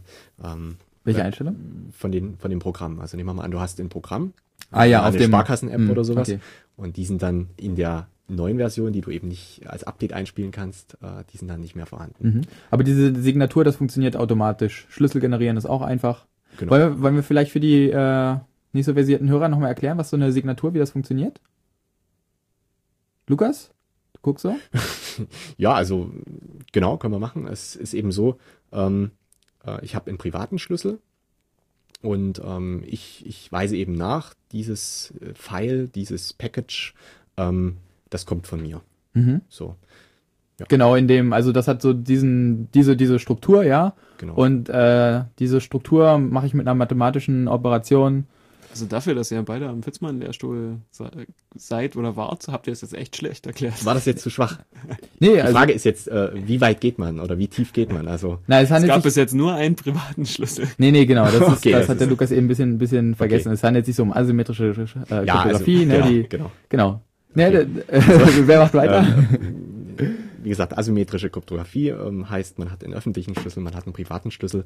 Ähm, mit dem privaten Schlüssel äh, signiere ich äh, meinen meinen Inhalt und ähm, äh, eine andere äh, dritte Partei kann mit dem öffentlichen Schlüssel praktisch die Signatur überprüfen. genau. Das ist jetzt eine würdige Erklärung. genau, okay. Genau, ne? Und die können sich sozusagen dann halt die irgendwelche Daten von mir runterladen und nachprüfen, dass die wirklich von der Person sind, mit die zu dem, äh, die den privaten Schlüssel hat. Genau. Und äh, da kommen wir nämlich schon zum Gedanken, den ich, auf den ich eben wollte. Wie äh, funktioniert das denn mit den öffentlichen Schlüsseln, mit der Verteilung? Ähm, gar nicht. Also du sprichst jetzt ein bisschen diese ähm, Zertifizierungsstellengeschichte an, ne? Du Äh, fragst n- dich- ja, nicht unbedingt Zertifizierungsstelle, aber äh, also was bringt diese Signatur? Ähm, also die Signatur ähm, bringt Nachweisbarkeit, ähm, dass der Nutzer des Smartphones sagen kann, ähm, die App kommt von dem Hersteller, von dem Entwickler. Genau, So, aber nur wenn er den Public Key verifizieren kann. Richtig, Das kann er eigentlich das nicht. kann er. Wieso kann er das nicht? Der wird doch von niemandem nochmal. Also wer zertifiziert ja, dass das der Schlüssel der ist, von dem du Ach glaubst, so, dass na, er gut, ich kann natürlich jetzt richtig. Also es gibt jetzt keine keine CA, die mir Genau, es gibt, besagt, ke- es gibt keine Key, also keine ähm, Public Key Infrastruktur. Infrastructure. PKI. Mhm. okay, die gibt's nicht, aber ich kann, äh, ich kann eben sagen, ähm, äh, wenn ich Apps von mehreren Herstellern habe, ähm, dann, dann kann ich die äh, zuordnen. Dann kann ich also eindeutig sagen, dass es äh, die App kommt genau von dem Hersteller, die App B kommt genau von dem Hersteller wie von der App A. Okay. Naja, und das System, also der Android Market verhindert, dass du Updates für eine Anwendung kriegst, die mit einem anderen Schlüssel signiert sind. Das Ja. ist die Sicherheit, die du bekommst. Ähm, an welcher Stelle, ähm, an welcher Stelle verhindert er das? Also nimmt er die denn schon gar nicht erst an? Genau. Okay, das heißt irgendwie, also meinem Public Key, dem spiele ich dem Android Market dazu und sage, okay, also ich, ich stelle mir das so vor, auf diesem Market, da, da, klick- da klicke ich mir irgendwie so ein, ich möchte ein neues Programm anlegen, ja, irgendwie wie auf GitHub, neues Projekt. Ja. ja, und ich möchte jetzt hier ein neues Programm, das heißt, nenne ich irgendwie, muss mir einen eindeutigen Namen raussuchen. Ja. Und dann muss ich da irgendwie den öffentlichen Schlüssel hinspielen. Oder? Nee, ich glaube, das ist sogar in dem, in dem Application Package mit drin. Äh, Der öffentliche Schlüssel ist beim APK dabei, genau. Du richtig. lädst halt nur diese eine Datei hoch, die dir äh, der Bildprozess da erzeugt hat. Okay, und dann initial äh, wird das dann ausgewertet und einmalig damit verknüpft. Ja. Weil ansonsten würde ich ja im nächsten APK, APK irgendwie einen neuen Public-Schlüssel, falls ich den einen verliere, mit hochladen. Genau, also das wird an der Stelle dann verhindert. Einmal, einmalig verknüpft und ab dem Zeitpunkt, sage ich mal, muss immer mit dem, dem Schlüssel signiert werden. Wie macht man das denn im, wenn ich so in der Gruppe was äh, entwickeln möchte? Ist ja bei Open Source durchaus, äh, Hm. durchaus üblich, dass dann, Du musst so einen benennen, der Release Engineer ist. Ja. okay. Alles klar, und der muss den öffentlichen Schlüssel haben und wenn der krank ist, dann gibt's keine Oder du hast Updates. einen Bildserver, der das Genau, automatisch denk- bauen und signieren kann. Mhm. Anders wird's ja dann nicht gemacht, genau. Ähm, gut, wie sieht das aus? Gibt's da irgendwie beim App Store gibt's immer diese App Store Zwerge, die die äh, Anwendungen nicht durchlassen? Gibt's sowas beim Android Market auch? Ähm, gibt's nicht im Vorhinein. Also man kann jetzt nicht sagen, ähm, dass, dass die App sich, dass die App einer Prüfung unterzogen wird, Mhm. sondern sie wird äh, sofort veröffentlicht. Ähm, kann Na, aber, ich glaube, wenn du da fünfmal Porn und so, äh, ja, gut. Kram in deine Ja. Beschreibung schreibst, dann wird es bestimmt irgendwie gefiltert, aber okay, ja. Also es gibt ähm, durchaus auch, Re aus, auch Regeln von der Open Ich- ich weiß es gar Also nicht. ich, ich denke, sowas, sowas kann ich mir wirklich vorstellen. Also äh, ich denke schon, dass, dass so eine Inhaltsbeschreibung, dass die vielleicht nach, nach irgendwelchen Schlüsselwörtern durchsucht wird. Wenn ich mal da unterbrechen kann, bei, bei Apple war das doch so, dass du keine Open Source Sachen in den App Store hochladen kannst, oder? Haben die das gelockert mal? Ähm, naja, nee, ich glaube, das geht, das geht nicht ohne weiteres, weil, äh, also ich bin ja jetzt ja auch nicht so der Spezi, ne? Ähm, aber ich glaube, das, das geht prinzipienbedingt schon gar nicht, weil du einfach nicht alles veröffentlichen kannst, weil du, was du irgendwie für dieses Bauen brauchst oder so weiter oder genau, weil, weil halt in dieses, in dieses Programm auf jeden Fall auch Teile von Apple Code einfließen, der nicht Open Source ist oder so. Ach so, du meinst, so kann man, das kann man einfach nicht legal zusammenlinken. Ne, genau. Das kann natürlich sein. Also das, so habe ich mir das eingeprägt, ob das jetzt Deswegen, deswegen haben auch Leute, die Software entwickeln, eigentlich immer ein Android-Telefon. Oder ein Nokia, äh, Oder Nokia. Mimo, ja. Migo. so- Migo, keine Ahnung, wie das jetzt heißt. Ja, Okay. ja da äh, probiere ich auch nochmal eine Episode drüber zu machen jetzt in nächster Zeit. Ähm, aber anderes Thema, kommen wir zurück zu, zu Android. Also, sag ich mal, es gibt in diesem Market schon ein paar, also oder, ihr wisst das jetzt auch nicht so genau, oder weißt du das, Blitz? Gibt's, gibt's da irgendwie Beschränkungen, Porno, Filter? Also ich wüsste jetzt, ich habe noch nie so eine App ähm, mit so einem Inhalt hochgeladen. Okay. Also das, Ich glaube, ich glaube, der Unterschied zwischen bei, Android hat man Porn, bei, bei Apple hat man, glaube ich, keinen Ja. Porn. Okay, und deswegen haben die jetzt auch 52% Market Share. Richtig, ne? Das war auch der Grund, warum ich mir das Gerät geholt habe. Ja. Ich habe auch überlegt, wie ich mit Porn. einem iPhone. Nein, Ja. okay. Kein Ja. Porn, Porn. Ah, diese Entscheidung ist so leicht. Richtig. Naja, äh, ja, äh, also nachdem es so krass iOS-Geräte mit Pornoblocker gegeben hat, ne? Ja, das Gibt's- war ja so krass, dass die Bild ihr, ihr äh, Seite X-Mädchen äh, mit den Sternchen. blanken Brüstchen, Brüsten da zensieren muss. ja, ja. Weil wenn's äh, wenn's beim Bäcker in der Auslage liegt, wo die ganzen Kinder vorbeigehen, das ist okay, aber wenn ich das auf meinem iPad habe, dann ist das ganz schlimm. Ja. Naja, äh, das, das Lustige ist, äh, aber seitdem haben die meisten Pornoseiten auf HTML5 äh, umgestellt. Ja, es ist ein super Argument für offene Webstandards. Ja, auf jeden Fall. Ähm, Guti, äh, das heißt, es gibt ähm, relativ schnell Updates, ja. Wenn ich jetzt irgendwie was updaten möchte, dann dauert das nicht erst nochmal drei, vier Tage oder drei Wochen Revision. Genau. Ähm, ich werde da nicht so stark gebremst. Genau. Allerdings äh, kommt da, also kann dann halt auch jeder Scheiß im Market landen. Genau. Das Wenn ist ich so, kann, da ist auch jeder Scheiße nicht. Ja. also ähm, wie kann man denn als Nutzer irgendwie die Qualität der einzelnen Hersteller, äh, der einzelnen Programme beurteilen? Ja, also für den ganz unversierten Anwender ist es wirklich schwierig. Also ich stelle mir jetzt gerade einen 14-Jährigen vor oder so, der dann nach irgendeinem Spiel sucht. Ähm, äh, der hat wahrscheinlich nicht so viele Möglichkeiten, aber ich Also, denke, wenn er zum Beispiel äh, Skype sucht und Skype subtil falsch schreibt, dann wird er wahrscheinlich irgendwas finden, was nicht das tut, was er denkt, dass es tut. Ja, Ja. okay.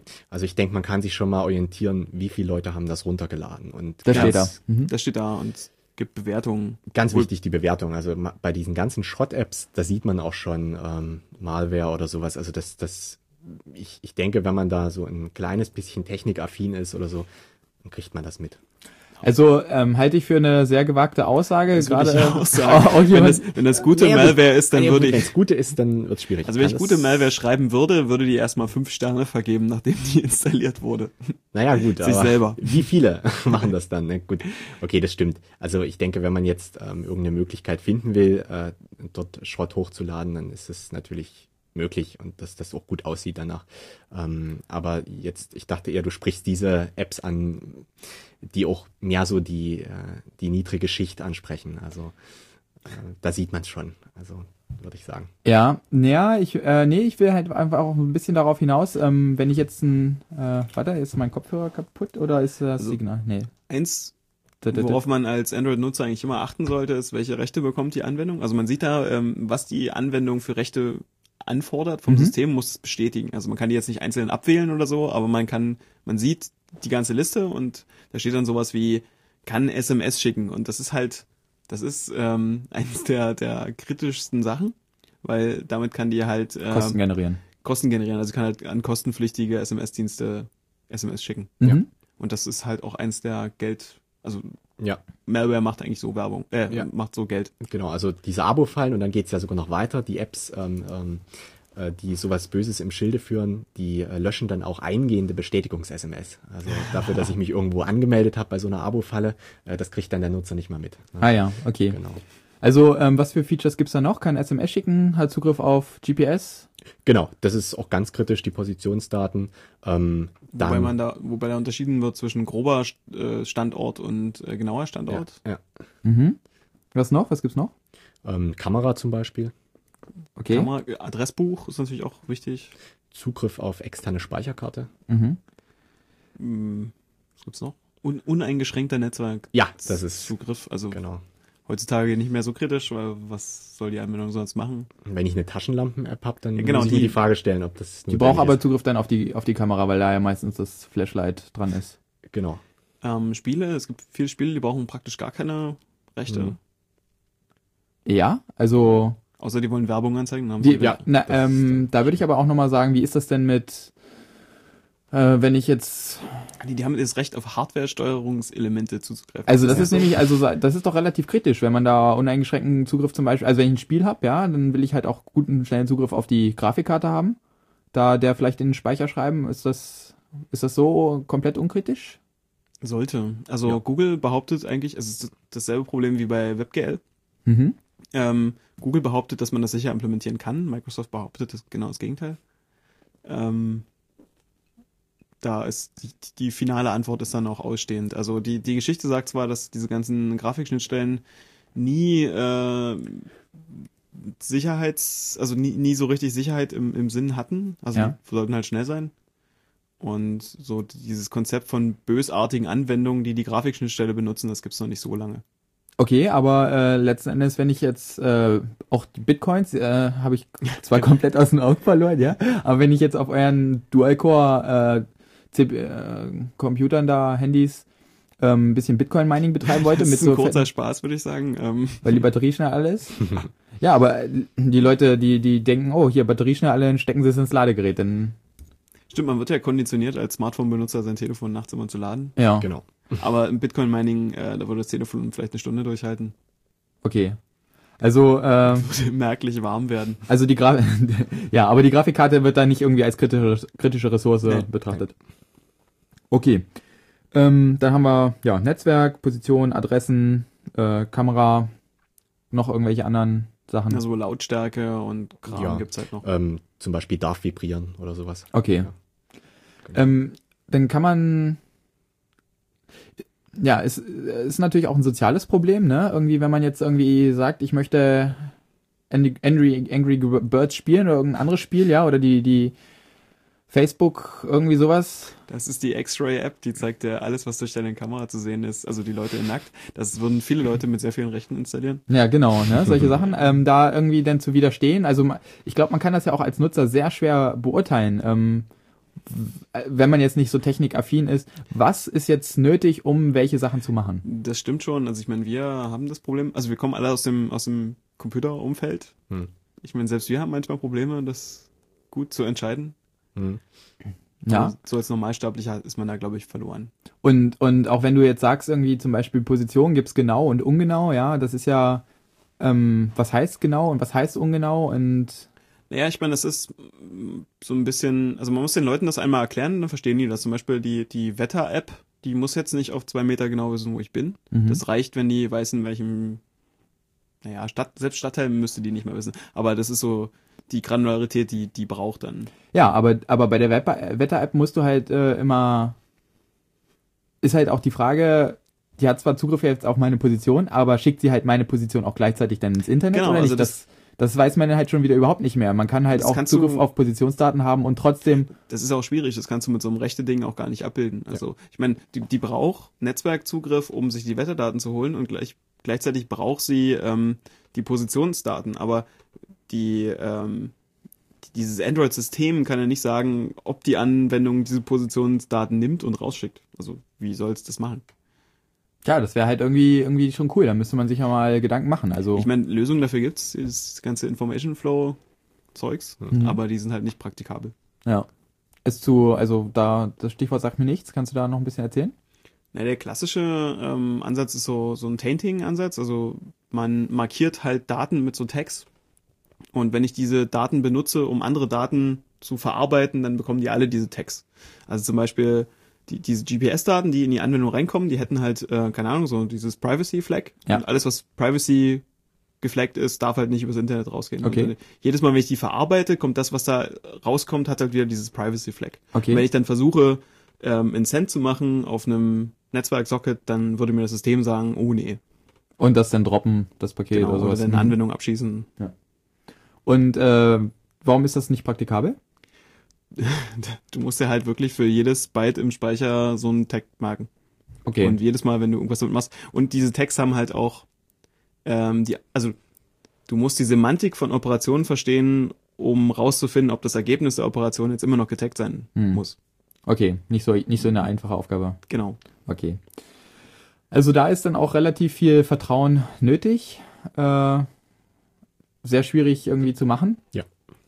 Ähm, wie, wie ist das, äh, was haben die, die Anwendungen so untereinander für, äh, für Zugriffe? Also können die, sind die in so einer Sandbox, wie man es ja, ja, Richtig, also die, die Ausführung ist gesandboxed und auch die, der Datenspeicher der Anwendungen. Ähm, und man kann sagen, dass dieses zentrale Sicherheitsfeature ist, dass jede Anwendung einen, einen eigenen Benutzer hat und ähm, unter dem eigenen Benutzer ausgeführt wird. Also Benutzer im, im Ja, Unix-Sinne. äh, richtig, das muss, ja, stimmt. Genau, also eine eigene UID. okay. Richtig. Genau. Und dadurch äh, können die sich auch nicht in die Wege kommen. Also äh, Anwendung A kann eben nicht, ähm, äh, wenn man es nicht als Entwickler äh, so vorsieht, äh, auf die Daten von Anwendung B zugreifen, weil das sind zwei verschiedene Benutzer. Okay, wie ähm, wird denn da aber, äh, gibt's, ist es, gibt's denn überhaupt eine Möglichkeit, Daten zwischen Anwendungen bei äh, Genau. Android auszutauschen? Also es gibt mehrere Möglichkeiten und ähm, eine ist eben diese äh, IPC-Variante. Ich äh, glaube, die einfachste ist einfach die SD-Karte. Ja, aber das ist die die ähm, unempfohlenste von Google. Ja, also in genau. der Word, äh, Weil es potenziell readable- keine SD-Karte gibt. World Writable ähm, File, über die ausgetauscht wird, die sollte man man jetzt wieder auf nicht das, machen. Genau, wenn man auf das rechte System zugreift, es gibt das Recht, ich kann auf der SD-Karte lesen und schreiben. genau okay. also das ist feingranularer wird's da nicht. Also lesen und schreiben ist immer gekoppelt, Bei SD-Karte schon, ne? weil das alles Ja, bei FAT, SD-Karte, ja, FAT32 richtig. ist. genau. Stimmt, Nee, ja. Ja. Ja, ja, richtig. Okay. Genau. Und wie gesagt, äh, IPC ist da das Stichwort. Also ähm, Inter In- Interprocess Communication. Genau. Das haben wir ja ausführlich bei Microkernel besprochen. Genau. okay. Und äh, darüber können die Anwendungen kommunizieren. Okay, kannst du da irgendwie noch ein bisschen mehr zu sagen? Ja, vielleicht? zum Beispiel folgendes. Ähm, es könnte jetzt zum Beispiel sein, dass ähm, man einen Dienst entwickelt. Ne? Also man hat ähm, drei Objektarten, kann man sagen, ähm, die man entwickeln kann. Man hat die Activities, man hat die Services ähm, und die Broadcast Receivers. Ähm, eine Activity, das kann man sich als ähm, eine UI-Komponente vorstellen, also als ein ähm, als ein Formular, ähm, wo bestimmte Schaltflächen zum Beispiel drauf sind. Ähm, muss aber nicht zwangsläufig, aber ich denke, das reicht erstmal an der Stelle. Ähm, ein Service, das ist ähm, in, in Dienst ähm, ohne äh, Benutzerinteraktion, der zum Beispiel ähm, in eine Sounddatei wiedergibt. Ja. Mhm. Ähm, und ähm, ein Broadcast Receiver, das ist ähm, eine Komponente, die auf ein Ereignis reagiert. Also zum Beispiel, ähm, es ändert sich äh, der Anrufstatus. Also ich bekomme einen Anruf und ich möchte jetzt eine App entwickeln, ähm, die die Nummer nachschlägt, rückwärts sucht und mir einen Namen anzeigt. Also da meinst du jetzt mit Ereignis nicht Nutzereingabe, also nicht, wenn man auf seinem Telefon rumtippt, sondern Ein so. Systemereignis. Genau. Genau, ja. Mhm. Richtig. Und So, die- okay, die, die drei Klassen gibt's und Das dann? sind die drei Klassen. Ähm, und ähm, wenn jetzt, ähm, wenn ich jetzt eine modulare Anwendung schreibe, ähm, kann ich einen Server schreiben, äh, einen Service schreiben Mhm. und ähm, den entwickle ich als sogenannten Bound Service. Ähm, und über IPC kann ich dann von einer Activity an diesen Service andocken und kann mit dem Daten austauschen. Bound, was heißt, worauf bezieht sich dieses Bound? Angebunden. Ja, das heißt, aber- ich binde mich als Activity ähm, an den Service, um irgendeine, irgendeinen Dienst in Anspruch zu nehmen. Also, man schreibt einen Bound-Service und Genau. eine Activity bindet sich an einen bestimmten Service. Richtig. Und ähm, muss ich dann zwei Programme schreiben und zwei Programme in den Marketplace laden? Nein, nein. Also das Ganze bleibt eine APK, Mhm. wenn man das so möchte. Ja. Und ähm, innerhalb äh, dieses, äh, äh, dieses, dieser App werden die Klassen dann erstellt. Also man hat dann eine Klasse zum Beispiel, eine Java-Klasse ähm, für den Service und eine für die Activity. Okay, und das sind dann auch zwei UIDs oder das ist eine UID? Das ist dann eine UID in dem Fall, weil die Okay. UID, die bezieht sich eben wirklich auf die App. okay. Richtig. Und der Ser- also und die und die Activity, sage ich mal, es kann immer nur eine im Vordergrund sein und genau. gibt's sonst wie wie läuft das da mit Background-Prozessen in Genau, Android? also das ist ein, ein wichtiges Thema. Ähm, das wurde ja zum Beispiel auch bei äh, Windows Phone 7 äh, vernachlässigt, diese Background-Prozesse. Jetzt haben sie es, glaube ich, drin. Ähm, Na und bei iOS. und bei iOS auch, genau. Und ähm, bei, ähm, bei Android ist es eben möglich, dort einen sehr hochprioren ähm, Background-Dienst laufen zu lassen. Also der sehr viel CPU-Zeit bekommt. Genau, Mhm. richtig. Und, und mit einer sehr geringen Wahrscheinlichkeit abgeschossen wird. Okay. Und jetzt kann die äh, Activity mit dem Service äh, irgendwie hin und her. Wie, aber wie, wie kann ich verschicken die Nachrichten oder Genau, haben die eine also Pipe oder Zum Beispiel in, in RPC-Verfahren, also Remote Procedure Call. Ah ja. Und Genau. da gibt's auch viel vorgefertigte Methoden oder muss ich mir da selber Protokolle ausdenken? Nein, überhaupt nicht, unbe nicht, un nicht zwangsläufig. Also ähm, sehr gut dokumentierte Methoden. Okay. Ähm, was gibt's noch für Interaktionsmöglichkeiten Interaktionsmöglichkeiten zwischen verschiedenen Programmen? zwischen verschiedenen Programmen. Also ja, ich denke, diese zwei Varianten sind also diese Datei auf der SD-Karte? auf der SD-Karte als ganz einfache Möglichkeit. Ähm, Die Intents. haben wir die Intents, vergessen. genau, Intents sind für, für äh, ist sozusagen in, in, in Wunsch oder ein Anliegen. Ähm, ähm, zum Beispiel kann ich jetzt sagen, aus meiner App heraus, aus meiner Activity, ähm, öffne eine, eine Website im Standardbrowser. Mhm. Ja, dann habe ich eben in Intent, kann ich äh, nachschauen in der API ähm, und ähm, gebe dort eben extra Zusatzinformationen zu diesem Intent. Das ist ein Objekt, was ich mit Informationen füttere. Mhm. Und das ist dann eben die, die Adresse, die ich aufrufen möchte. Und dann wird Also eine, eine URL kann man sozusagen äh, aufrufen Genau. und dann wird die mit dem dafür assoziierten Programm. Genau, Richtig. und das kann halt sowas sein wie, ich möchte was verschlüsseln. Oder Oder, so. genau. Und dann wählt das System halt automatisch die Anwendung aus, die solche Intents behandeln kann. Also- Verschlüsselungsservice, den Genau, also Verschlüsselungsprovider. man, als Mhm. Anwendung ähm, hat man halt, annotiert man halt, welche Intents man versteht. Ja. Und wenn der Nutzer dann äh, auf einem anderen Programm sowas auslöst, dann kriegt man halt üblicherweise so ein Fenster zu sehen, du kannst das jetzt mit A, B und C machen. Okay, ah ja. Ähm, Also man kann sich jetzt, äh, man kann sagen, ich verstehe diese und diese Intents, aber sozusagen kann das und das diese Aufgaben bearbeiten, Genau. Man kann sich registrieren für diese. dafür registrieren, aber man kann jetzt nicht sagen, okay, ich äh, mache jetzt eine Default-Registrierung. Na doch, also der Nutzer macht es dann. Also der hat dann dieses, ähm, möchtest du das immer mit dieser Anwendung machen? Es ist Mhm. diese typische Checkbox. Okay. Äh, Das ist ja auch nochmal wichtig zu sagen, also viele Programme, die man jetzt so sieht, wo man denkt, die sind eigentlich sehr systemnah, die sind es gar nicht. Ja. Also dieser sogenannte Launcher, also ähm, dieses Programm, äh, was mir meine Apps darstellt, äh, was mir erstmal Zugang zu vielen anderen Programmen verschafft, das äh, läuft mit den gleichen Rechten oder nicht mit den gleichen Rechten, aber ähm, praktisch ähm, auch nicht Es ist, besser berechtigt als andere Apps. Okay, ist ein Userland Genau. Programm. Mhm. Genau. also es ist genauso implementiert wie alle anderen Genauso. Anwendungen. Und Ja. kann man auch austauschen. Ja, genau. Das ist ja auch wichtig. Also man kann so gut wie alles austauschen. Ja. SMS-Programm Browser. Und das machen die, die ähm, Anbieter von Android-Telefonen machen das ja auch ausgiebig. Genau, Ähm, also zum Beispiel Samsung bietet ähm, TouchWiz an als Oberfläche, HTC bietet HTC Sense an und die anderen haben eben auch alle was. Ja, okay. Und das sind dann auch alles Intents, die äh, irgendwie äh, die Programme liefern? Und das, äh, oder wie ist das? Ja, das Also, ne, Oder die sie sagen wir mal so, es sozusagen. sind, äh, es sind Broadcast Receiver, die Mhm. Intents entgegennehmen, also die auf Intents reagieren. Genau, aber wenn ich jetzt so einen Launcher, einen alternativen Launcher schreiben müsste, dann gibt's halt auch einen, einen Standard-Intent irgendwie, Starte den Launcher, genau. Oder, oder starte irgendwas, genau. Ja. starte irgendwas und wenn ich das anbiete, dann kann ich den Launcher ersetzen. Ist das richtig oder habe ich das noch falsch verstanden? Ähm, mh, ganz richtig würde ich jetzt sagen, ist es nicht. Also ich denke, ähm, ich muss eben, wenn ich, wenn ich in, eine App äh, schreibe, die, die eine Standardkomponente im System ersetzt, ähm, dann muss die natürlich auf diese Intents reagieren. Hast du das so gesagt? Naja, die muss Ja, es anbieten, Muss ne? anbieten, ja, ja. genau. Ja. Mhm. ja, doch, dann stimmt's, genau. Okay. Richtig. Und äh, die Liste an Intents, die es geben kann, ist die, ist die vorgefertigt, ist die fix, ist die erweiterbar? die ist erweiterbar. Die ist erweiterbar, genau. Ja. okay. Das ist eigentlich nur ein String. Also, genau. Okay, und wer, ja, gut. Äh, das heißt, als, als äh, Entwickler muss ich mir äh, darüber Gedanken machen, was versteht mein Programm. Ne? Irgendwie kann ich zum Beispiel, wenn ich einen String übergeben kriege, kann ich den morsen mit meiner Taschenlampenanwendung. Äh, Lampenanwendung. Dann Jetzt könnte muss ich, ich noch mal was an dich fragen. Also zum Beispiel kann ich eine Anwendung schreiben, die immer nur benachrichtigt wird, wenn ein anderes WLAN, also wenn WLAN-Netze verfügbar sind. Mm, beim WLAN, das ist so eine Sondergeschichte. Also ich glaube, das ging Ich nämlich, denke da an den magischen ging nicht. Türöffner. Genau, also das ähm, bei WLAN weiß ich jetzt nicht genau. Ähm, es könnte sein, dass es also du willst ja dann sicher auch noch mehr machen, oder? Du willst ja dann sicher auch Ich will, wenn ich ein bestimmtes WLAN sehe, will ich äh, Ah, okay. Ich glaube, also ich würde jetzt sagen, ohne es genau zu wissen, es geht nicht. Ich glaube nämlich, dass du Verdammt. nicht das Na, ich sag's nicht. ich weiß es nicht genau.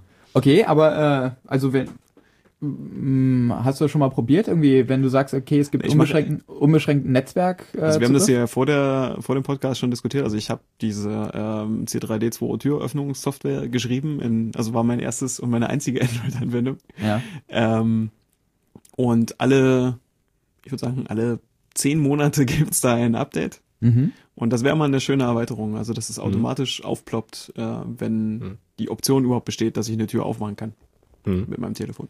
Wenn du bestimmte E ESS-ID siehst. Genau. Netzwerk. Aber äh, wenn du da diesen unbeschränkten, also wäre da nicht der Ansatz irgendwie, nach dem, was ich gelernt habe, du äh, entwickelst ein Programm, was unbeschränkten Netzwerkzugriff hat? Nein, Netzwerk heißt ja nicht, also wenn du Netzwerkzugriff hast, weißt du nicht, ob das ähm, GSM, Edge, Ah, okay, das ist, HCPA oder WLAN ist. also ist der Netzwerkangriff schon äh, beschränkt, allerdings auf äh, IP-Level sozusagen. Nee, es gibt noch, genau, du hast halt eine IP-Interface und das gibt Hm. dir halt nicht die Informationen, äh, was das Nee, du brauchst halt Physik beziehungsweise Ne, da gibt's extra Mac. noch, glaube ich, Rechte um WLAN. Also das glaube ich diese Hardware-Steuerungselemente, also wo du Mhm. zum Beispiel WLAN an- und ausmachen kannst. Ähm, Und die wiegen ja höher. Also wenn du WLAN äh, hardwaremäßig ausmachst, dann kann auch die, die App das nicht wieder anmachen oder so. Ja. Außer, außer wenn sie doch kann sie. diese. WLAN kann sie anmachen? du kannst ja so- Aber Moment, also äh, GPS kann sie nicht anmachen. Doch, ähm, es gibt ja, ähm, zum Beispiel gibt's ja diesen magischen GPS-Button, die es früher, also bevor das User-Interface so einfache Möglichkeiten hatte, Mhm. um WLAN außen anzumachen, gab's Mhm. halt so Sachen, die man sich auf seinen äh, Telefon, Desktop ziehen konnte, wo man einfach einen Button hatte zum WLAN an- und ausmachen und zum Mhm. GPS an- und ausmachen. Also das geht schon. Irgendwie geht das. Okay. Okay, wobei ich jetzt erst gelesen habe, dass es eigentlich so ein Sicherheitsfeature ist, dass eben, dass ich ja als Benutzer immer noch sagen ähm, kann, also jetzt möchte ich meine Geodaten nicht rausgeben. Auf Mhm. keinen Fall. Also, wer weiß. Hm.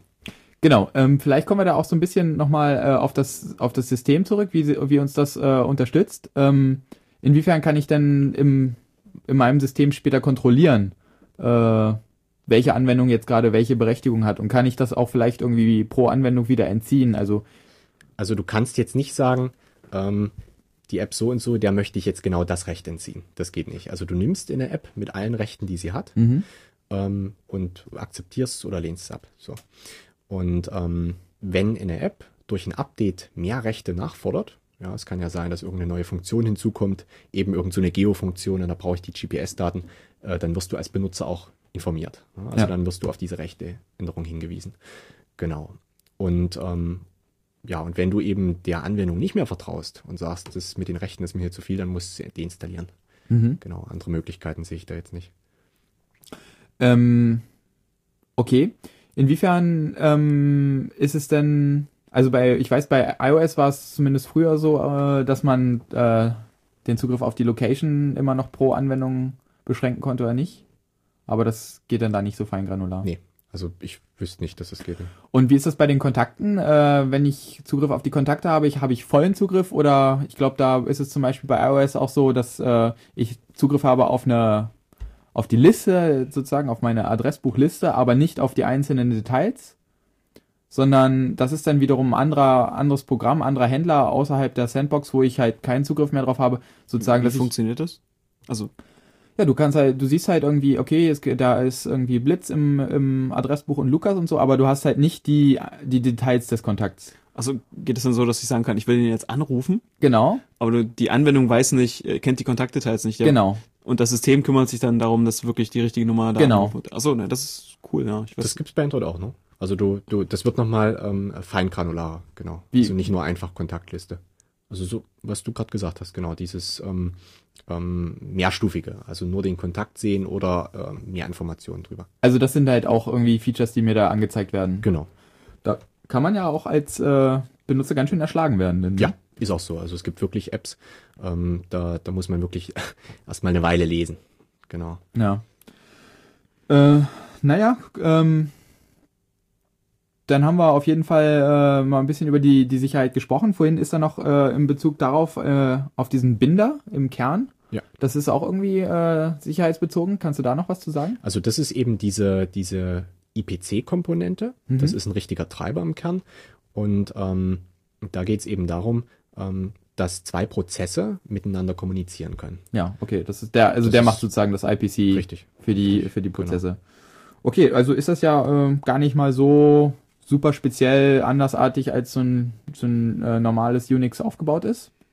naja, also die Anwendungen, die man, die, die nativen Anwendungen, die neben der Davik vor allem so auf dem Telefon existieren, die, die sind jetzt nicht die Standard-Linux-Anwendung. Okay, äh, wieso? Na, weil man die nicht braucht. Also da gibt's halt irgendwie noch so ein Copy und ein Cat oder so, das, das Mhm. lungert schon herum, aber dann hört's auch fast da auf. Mhm.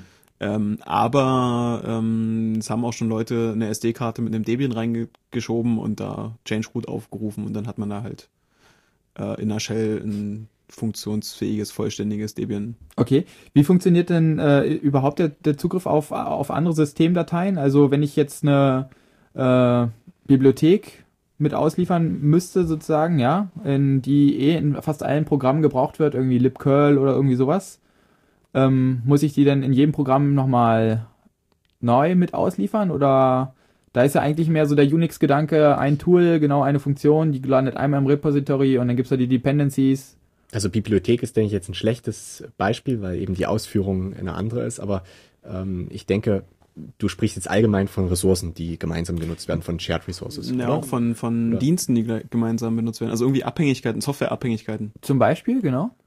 Ähm, sowas gibt es nicht, denke ich. Also sowas, sowas ähm, Das heißt hierarchisches, dass ich Mhm. jetzt sage, äh, ich habe ein ähm, wie, wie ein Paketmanager oder sowas. Genau. Ne? Ähm, das gibt's nicht. Nee. Also das heißt, wenn ich jetzt irgendeine Funktion bräuchte in meinem Taschenlampenprogramm, äh, die wahrscheinlich aber auch viele andere Programme bräuchten, äh, zum Beispiel lade irgendwas halt aus dem Internet runter, den die aktuelle Version checken oder so. Hm. Ähm, das wäre dann, ach so, auf Version checken können wir gleich nochmal eingehen. Aber äh, das müsste ich dann sozusagen in jedes Bundle, in jedes APK mit rein kompilieren. Genau. Okay. Wie, äh, wie ist das denn mit Version checken? Gibt es irgendwie automatische Updates? Von Android oder? Mhm. Ja, genau. Es gibt diese OTA-Updates over the air und ähm, das übernimmt äh, der, der Hersteller die, deiner Firmware, also nicht Google selbst, sondern eben zum Beispiel, wenn du ein HTC-Handy hast und du hast äh, noch die Original-Firmware, dann muss sich HTC um die Auslieferung kümmern und äh, dann erreicht dich eben das Update. Und du kannst natürlich auch Updates ähm, manuell installieren.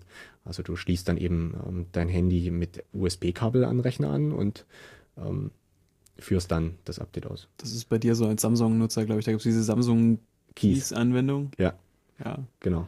Bei mir gibt's, bei HTC gibt's, glaube ich, sowas gar nicht. Ähm, Also in dem- HTC zumindest bei den- für Windows, ne, Ah, glaube ich. Aber, äh, ja, Entschuldigung, ich hatte ja dieses, mein, mein äh, Nexus One ist ja Achso, irgendwie ein HTC-Telefon, aber hat ja wenig HTC-Software drauf.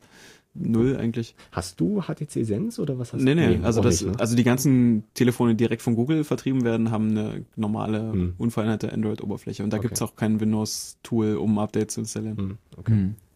Ähm, könnt ihr vielleicht noch so ein bisschen ähm, erzählen, so ein paar Malware-Geschichten, die mit Android mal stattgefunden haben?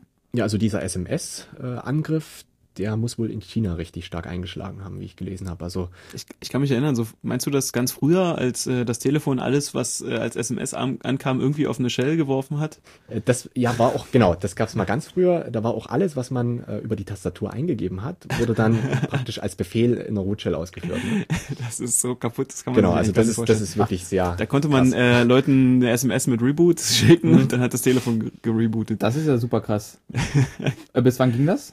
Ich glaube, das war noch bei 1.5. so Ja, ja, das war ganz, ganz am Anfang. Eieiei. Anfängerfehler. Naja, das ist aber, das ist aber ein ganz krasser Fehler. Äh, ihr, Aber hat einen gewissen Unterhaltungswert. habt ihr noch ein paar Stories? Ich weiß es gar nicht. also großartige Stories. Also Halt außer, dass irgendwie irgendwelche komischen Programme da im Marketplace landen.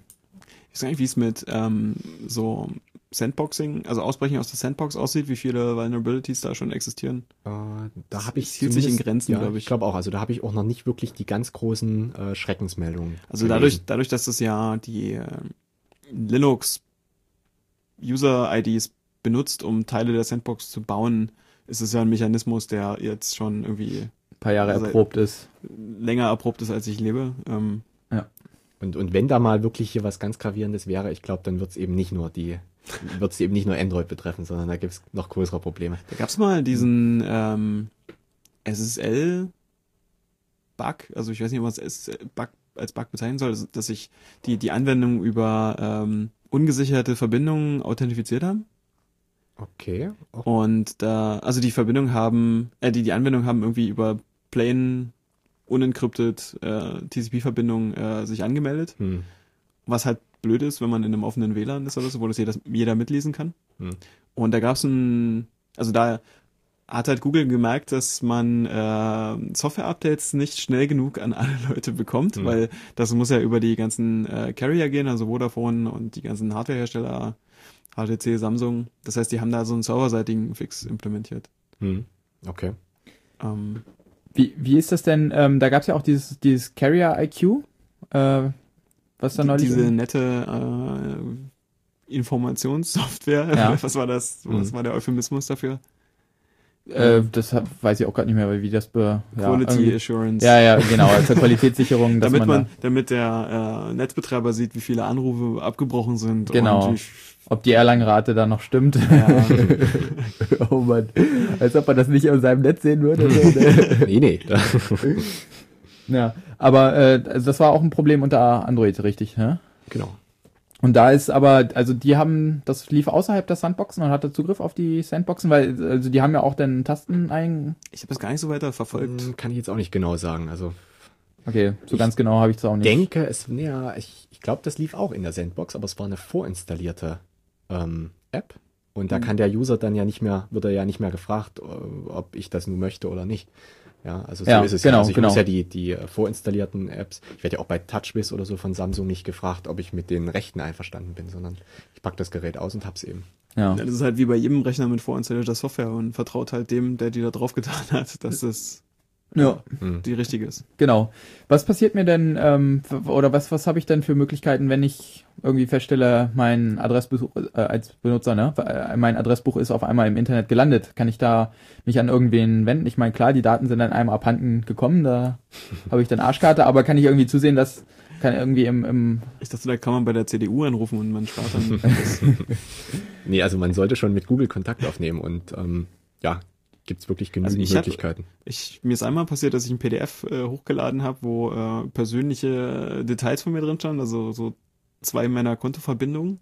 Ei, ei, und ei. ähm, äh, das ist das dauert eine Weile, bis es aus dem Suchindex wieder raus ist. Wenn man sich da bei der Google-Webseite durchklickt, dann findet man die Seite, wo man äh, so Sachen aus dem, aus dem Suchindex entfernen kann, aber das geht halt nicht sofort. Das muss ich halt über, keine Ahnung, 20 Datacenters in der Welt verbreiten. Mhm. Und, das, Ja, also ist, ist äh, na klar. Ne? und man muss ja auch sagen, die Google-Algorithmen sind echt toll. Also die, diese eine PDF mit meiner Anschrift und Kontodetails und so Kram, Mhm. die war äh, innerhalb von Stunden auf Platz eins, wenn man nach meinem Namen gesucht hat. Boah. Ja, ja, das, da hat man richtig, richtig Arschkarte. Also ich habe ich hab ja sozusagen die Notification äh, auf deinen Namen per E-Mail sozusagen und wenn da neue äh, Ergebnisse kommen, dann spiegel ich das gleich. Deswegen, ich lade das PDF nächste Woche wieder hoch auf, auf irgendwelche russischen Dienste. Nee, aber äh, da muss man sich auf jeden Fall auch nochmal im Klaren sein. Da, Das Handy ist ja schon irgendwie der Computer, der einem fast mit, äh, der ist ja fast noch näher als der Laptop, ne? Stimmt, die, die Dimension hatten wir noch gar nicht. Also wenn man ein Android-Telefon benutzt, ähm, so benutzt, wie man es benutzen soll, dann liegt halt das Adressbuch bei Google. Und dann liegen die, äh, wenn man Google Mail benutzt, die Mails bei Google. Und liegt die Browser-History bei Google. Und es liegen die WLAN-Passwörter bei Google, weil das Echt? ist ja total praktisch, wenn man dass es sich die äh, nicht merken muss, wenn man ein neues Android-Telefon hat. Ja. Also das muss man mal bestätigen. Es steht auch alles sehr deutlich da. Also man kann denen nicht vorwerfen, dass sie das hinter deinem Rücken machen. Mhm. Ähm, Aber man muss auch zustimmen, wenn man das Telefon so genau. benutzt. Also am Anfang steht da sehr deutlich da, äh, möchtest du, dass Google weiß, wo du bist, um äh, die Qualität ihrer Dienste zu verbessern. Das Ja. heißt jetzt nicht, heißt jetzt nicht zwingend, dass sie die Qualität ihrer Dienste für dich verbessern, vielleicht auch für ihre Werbekunden. Ähm, aber das steht halt da. Ja. Und das kann man auch abschalten. Man kann auch äh, so Aber also man kann, man kann, sag ich mal, das Telefon in Betrieb nehmen, auch wenn man Nein drückt. Ja, genau. Und man kann auch das Telefon in Betrieb nehmen ohne Google-Account. Also man hat, muss jetzt nicht seine Kontakte zu Google hochladen. Man kann auch lokal Kontakte verwalten. Mhm.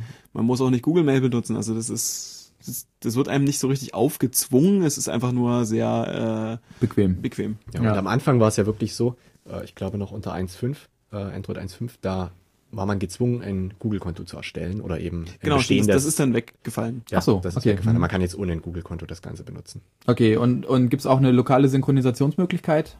Nee. Also Also der Punkt, ich, du meinst sowas wie ähm, iTunes, Active Sync. Nee, äh, für Sync Windows. ML oder irgendwie sowas. Also es gibt sehr viele Möglichkeiten daneben. Ne? Ja, also, doch, was es gibt, ist so Exchange. Halt. Du kannst halt deinen Exchange, deinen Firmen-Exchange-Server da dranhängen und dann hast du halt Mail und äh, Kontakte. Okay.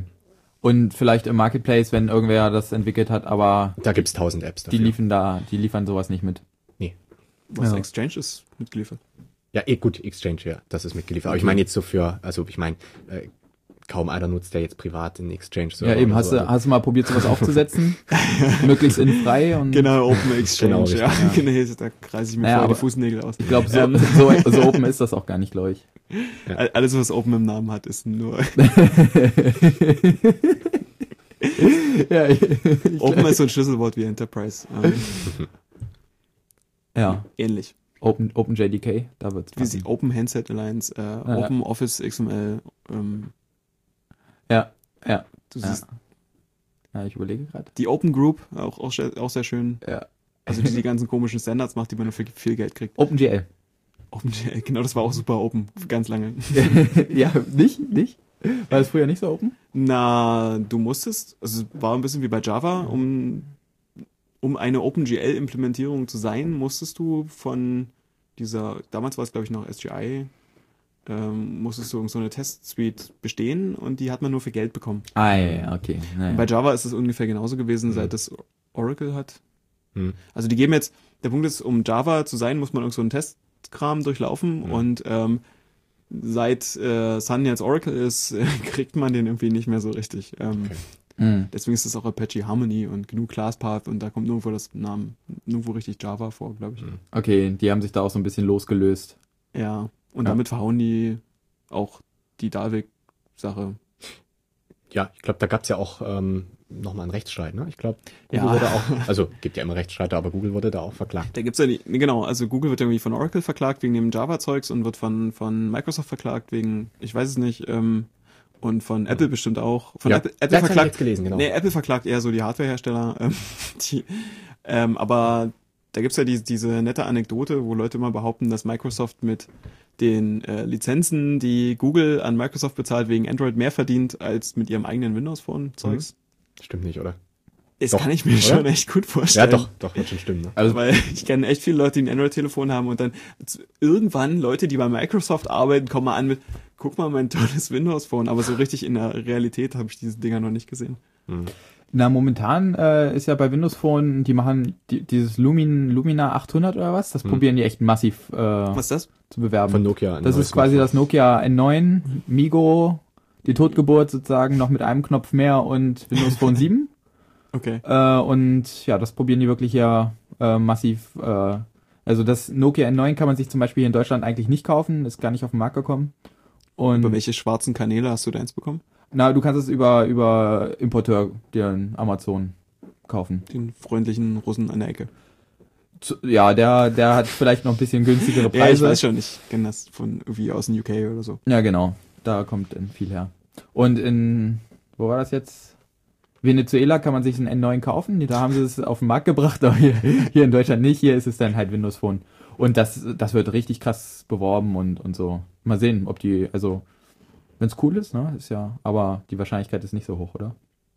Naja. Judy, ich glaube, äh, wir haben einen ganz guten äh, Rundblick zu der, zu der ganzen Android-Geschichte mal gegeben. Auch so ein bisschen, äh, auf was man sich da einlässt, äh, wenn man da Software einfach aus dem Marketplace äh, installiert, auch wenn es kein sozusagen zentrales Repository gibt, was, wo es irgendwie ein paar aufmerksame Augen gibt, sondern ja, da einfach auch viel Mist. Das ist quasi, ist, wie- ist wie damals Windows, ja, oder auch macOS. Da brauchst nur, dass es halt jetzt mittlerweile eine zentrale Müllhalde gibt. Naja, aber da die zentrale Müllhalde hat halt den Vorteil, dass man Sachen, wo man weiß, dass die böse sind, äh, entfernen kann. Also es gibt halt diese Zensurmöglichkeit von Google. Ach genau, äh, also klar, die, die können den Marketplace sperren, aber da wollte ich auch nochmal drauf zurückkommen, inwiefern hat Google denn, kann Google denn auf den Geräten Software sperren? Können Sie machen. Wenn Sie, also Sie können Software entfernen auf den Geräten. Aber auch nur, wenn du den Google Market benutzt. Ja, okay, klar. Also ähm, du kann, das ist ja auch nochmal wichtig. Ähm, man muss diesen diesen Market nicht benutzen. Also man Ah, kann ja, auch okay. alternative Markets nehmen, Also zum Beispiel die- Android Pit oder sowas. Ah, okay. Und, Dann- und der, naja, und der andere Use Case ist, ähm, Android will auch so ein bisschen das Business-Telefon werden. Also so BlackBerry ist ja im, in Sterben. Vergessenheit geraten. ja. Ähm, und die bieten halt für Firmen die Möglichkeit, so praktisch alles so zu customizen. Also man kann halt als Firma seinen eigenen firmeninternen App Store haben Mhm. und sowas. Okay, also das ist auch wieder so ein in, in, äh, Intent, was man anbieten kann. Wahrscheinlich, weiß nicht, wie das implementiert ist, aber Ja. Ja. Äh, ach so, ja. Hm. Aber inwiefern hat denn irgendwie der Google Zugriff auf das Telefon? Wie lösen die das? Wisst ihr das? Weiß ich jetzt nicht. Also technisch weiß ich es nicht. Ja.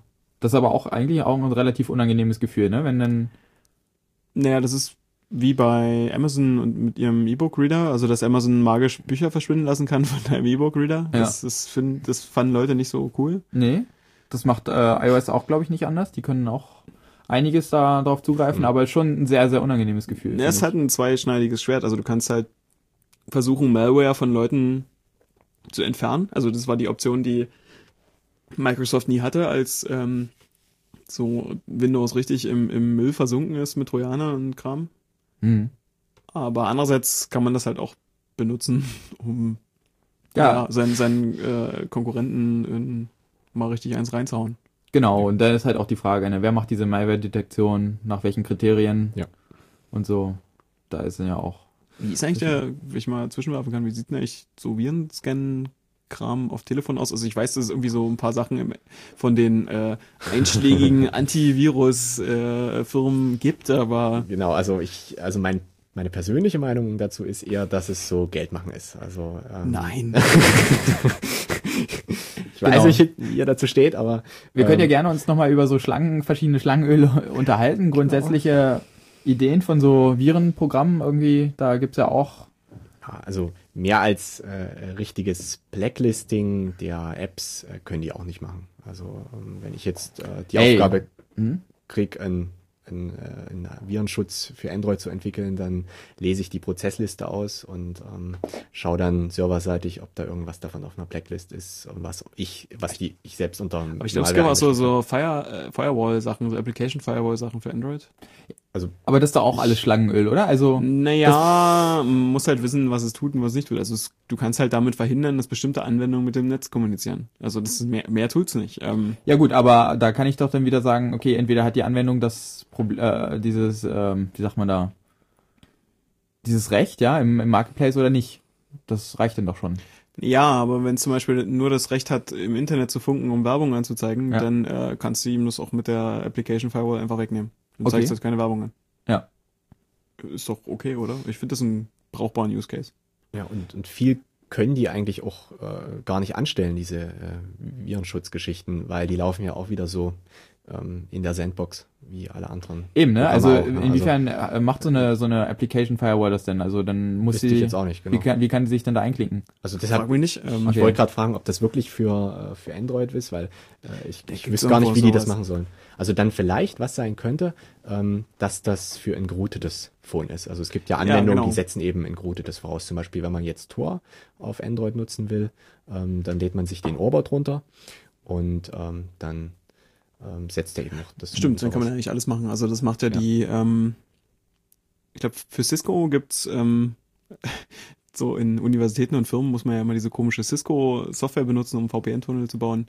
Und die gibt's auch für Telefone und da brauchen die ein geroutetes Telefon, Hm, ja. weil die irgendwelche Tunnelsachen einstellen wollen. Und da machen die dann irgendwelche Shell-Kommandos einfach. Hm. Und für die An Anwendungsfirewall, okay, weiß ich nicht, vielleicht hat man da sein IP-Tables Binary gleich Mhm. dabei.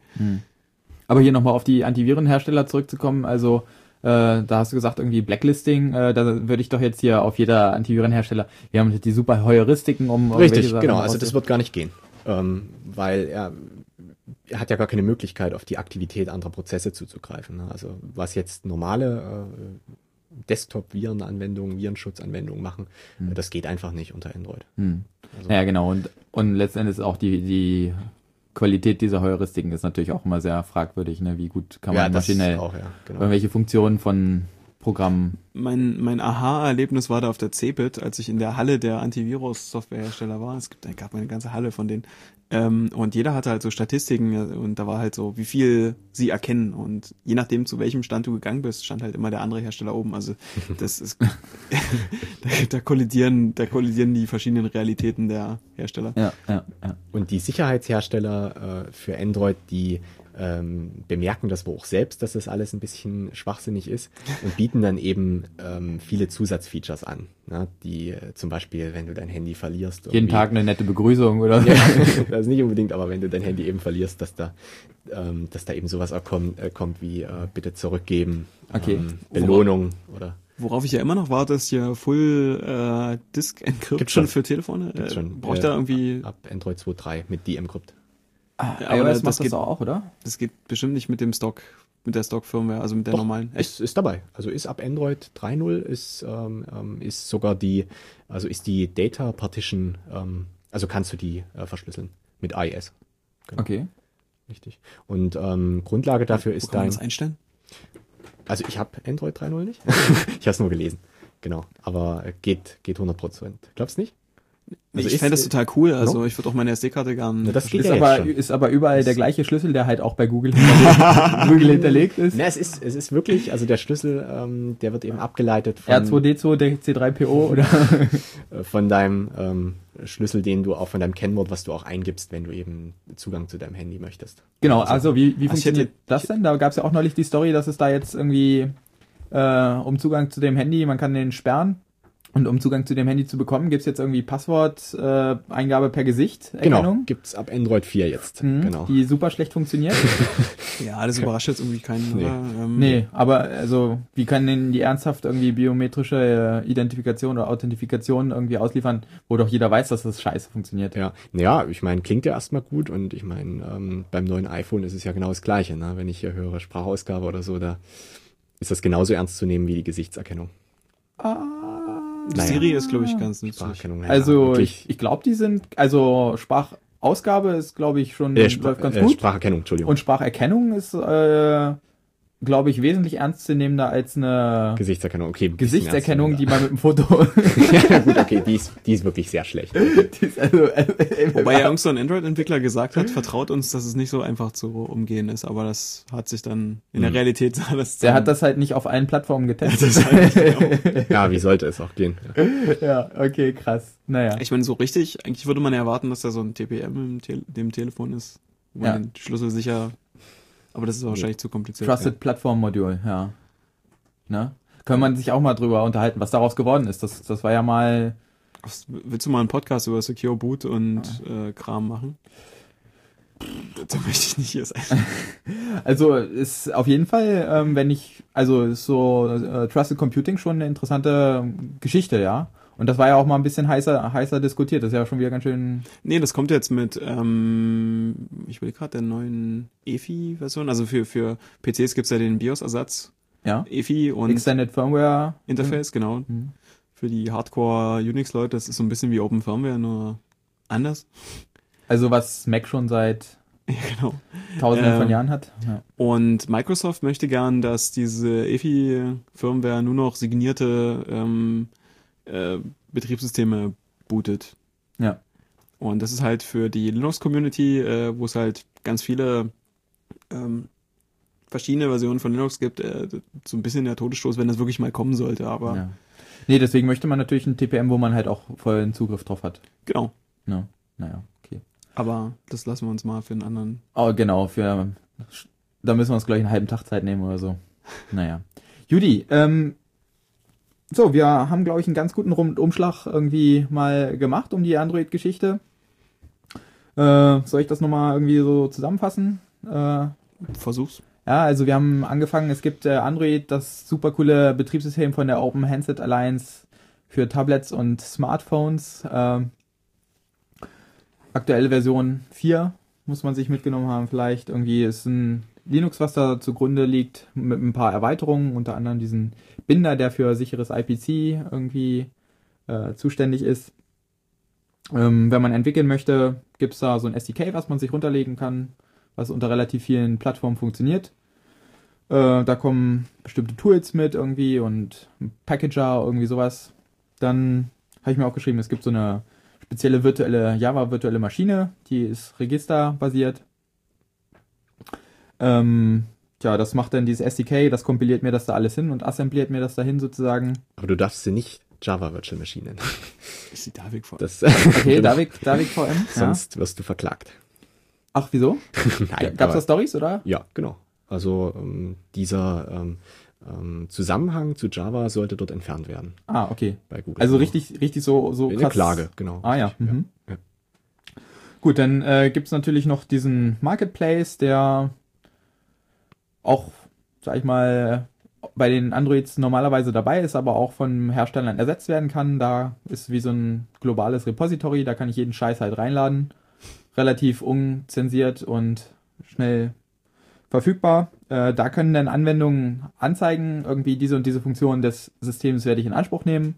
Kontakte, SD-Kartenzugriff, äh, ja, Positionen oder sowas.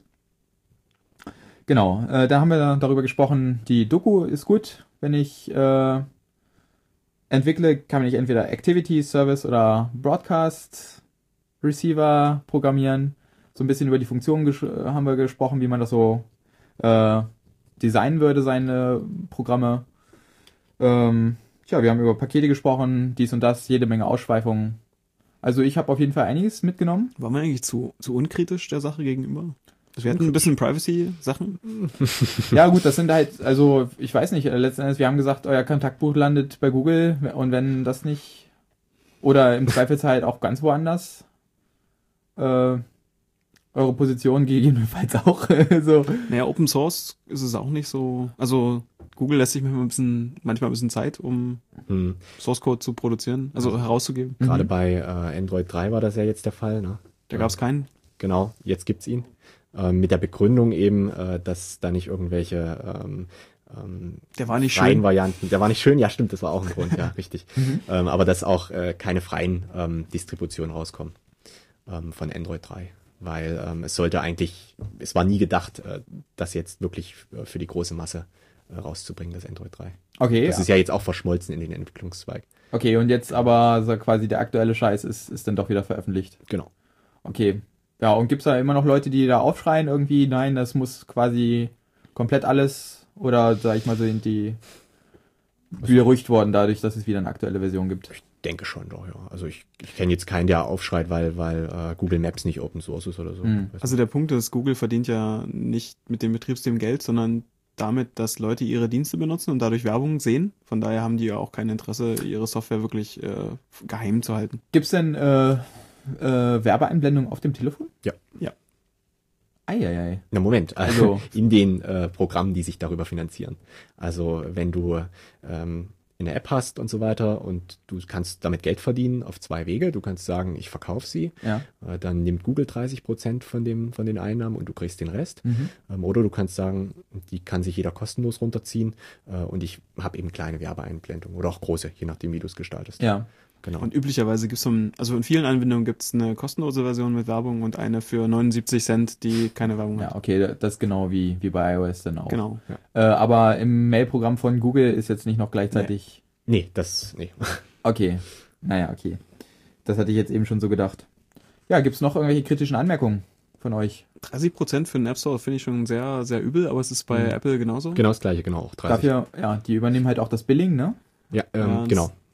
Das ist, Wobei das ist sehr schlecht ähm, gelöst beim Market. Ähm, dort kannst du nur mit Kreditkarte zahlen. Also du kannst, ähm, Na, wie, hättest du gerne Bareinzahlung oder? äh, also sagen wir mal so, ich, ich denke es, war kein Zug, nee. Was, was gibt's denn noch für, nee, also zum Beispiel PayPal oder sowas wäre noch eine Möglichkeit. Alter, das das wird- sind ja wohl die hier natürlich- größten Gangster. Ich wollte gerade sagen, das wird hier ohnehin abgelehnt, deshalb habe ich mich gar nicht getraut zu sagen, aber ähm, ja, okay, also Kreditkarte, dann, dann Mhm. reicht das eben. Irgendeine Möglichkeit muss es ja geben, genau. Oder eben über den Google Carrier Wallet. selbst. Ja. Das, weiß ich mal, wie das funktionieren soll. Ist eigentlich auch nur so ein Kreditkarten-Frontend, oder? Läuft doch noch bis April, oder? Und dann wird's wieder runtergefallen. Wieso was dann? Äh, ist fehlgeschlagen, ist, oder? Irgendwie, also Google stellt auch jetzt massiv auch wieder Dienste ein, oder? Na, Google Wallet ist doch noch, ist doch neu. Also Ist neu jetzt, ja?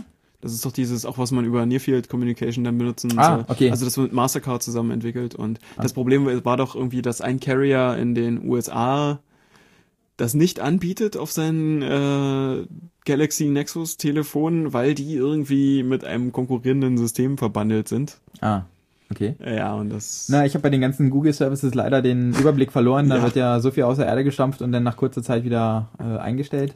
Ja, also, naja, gerade eben wurden halt viele Dienste eingestellt und der Rest wurde so in Google Plus reingeprügelt. Mhm. Mehr oder weniger schlecht. Gut. Nein, die wollen halt eine einheitliche Plattform. Mhm. Ah, ich habe gesehen, du bist auf Google Plus, ne? Ja. Ist gut? Ähm, man hat gefühlt mehr Kontrolle darüber, wer was sieht von dem, was man schreibt. Mhm. Und so.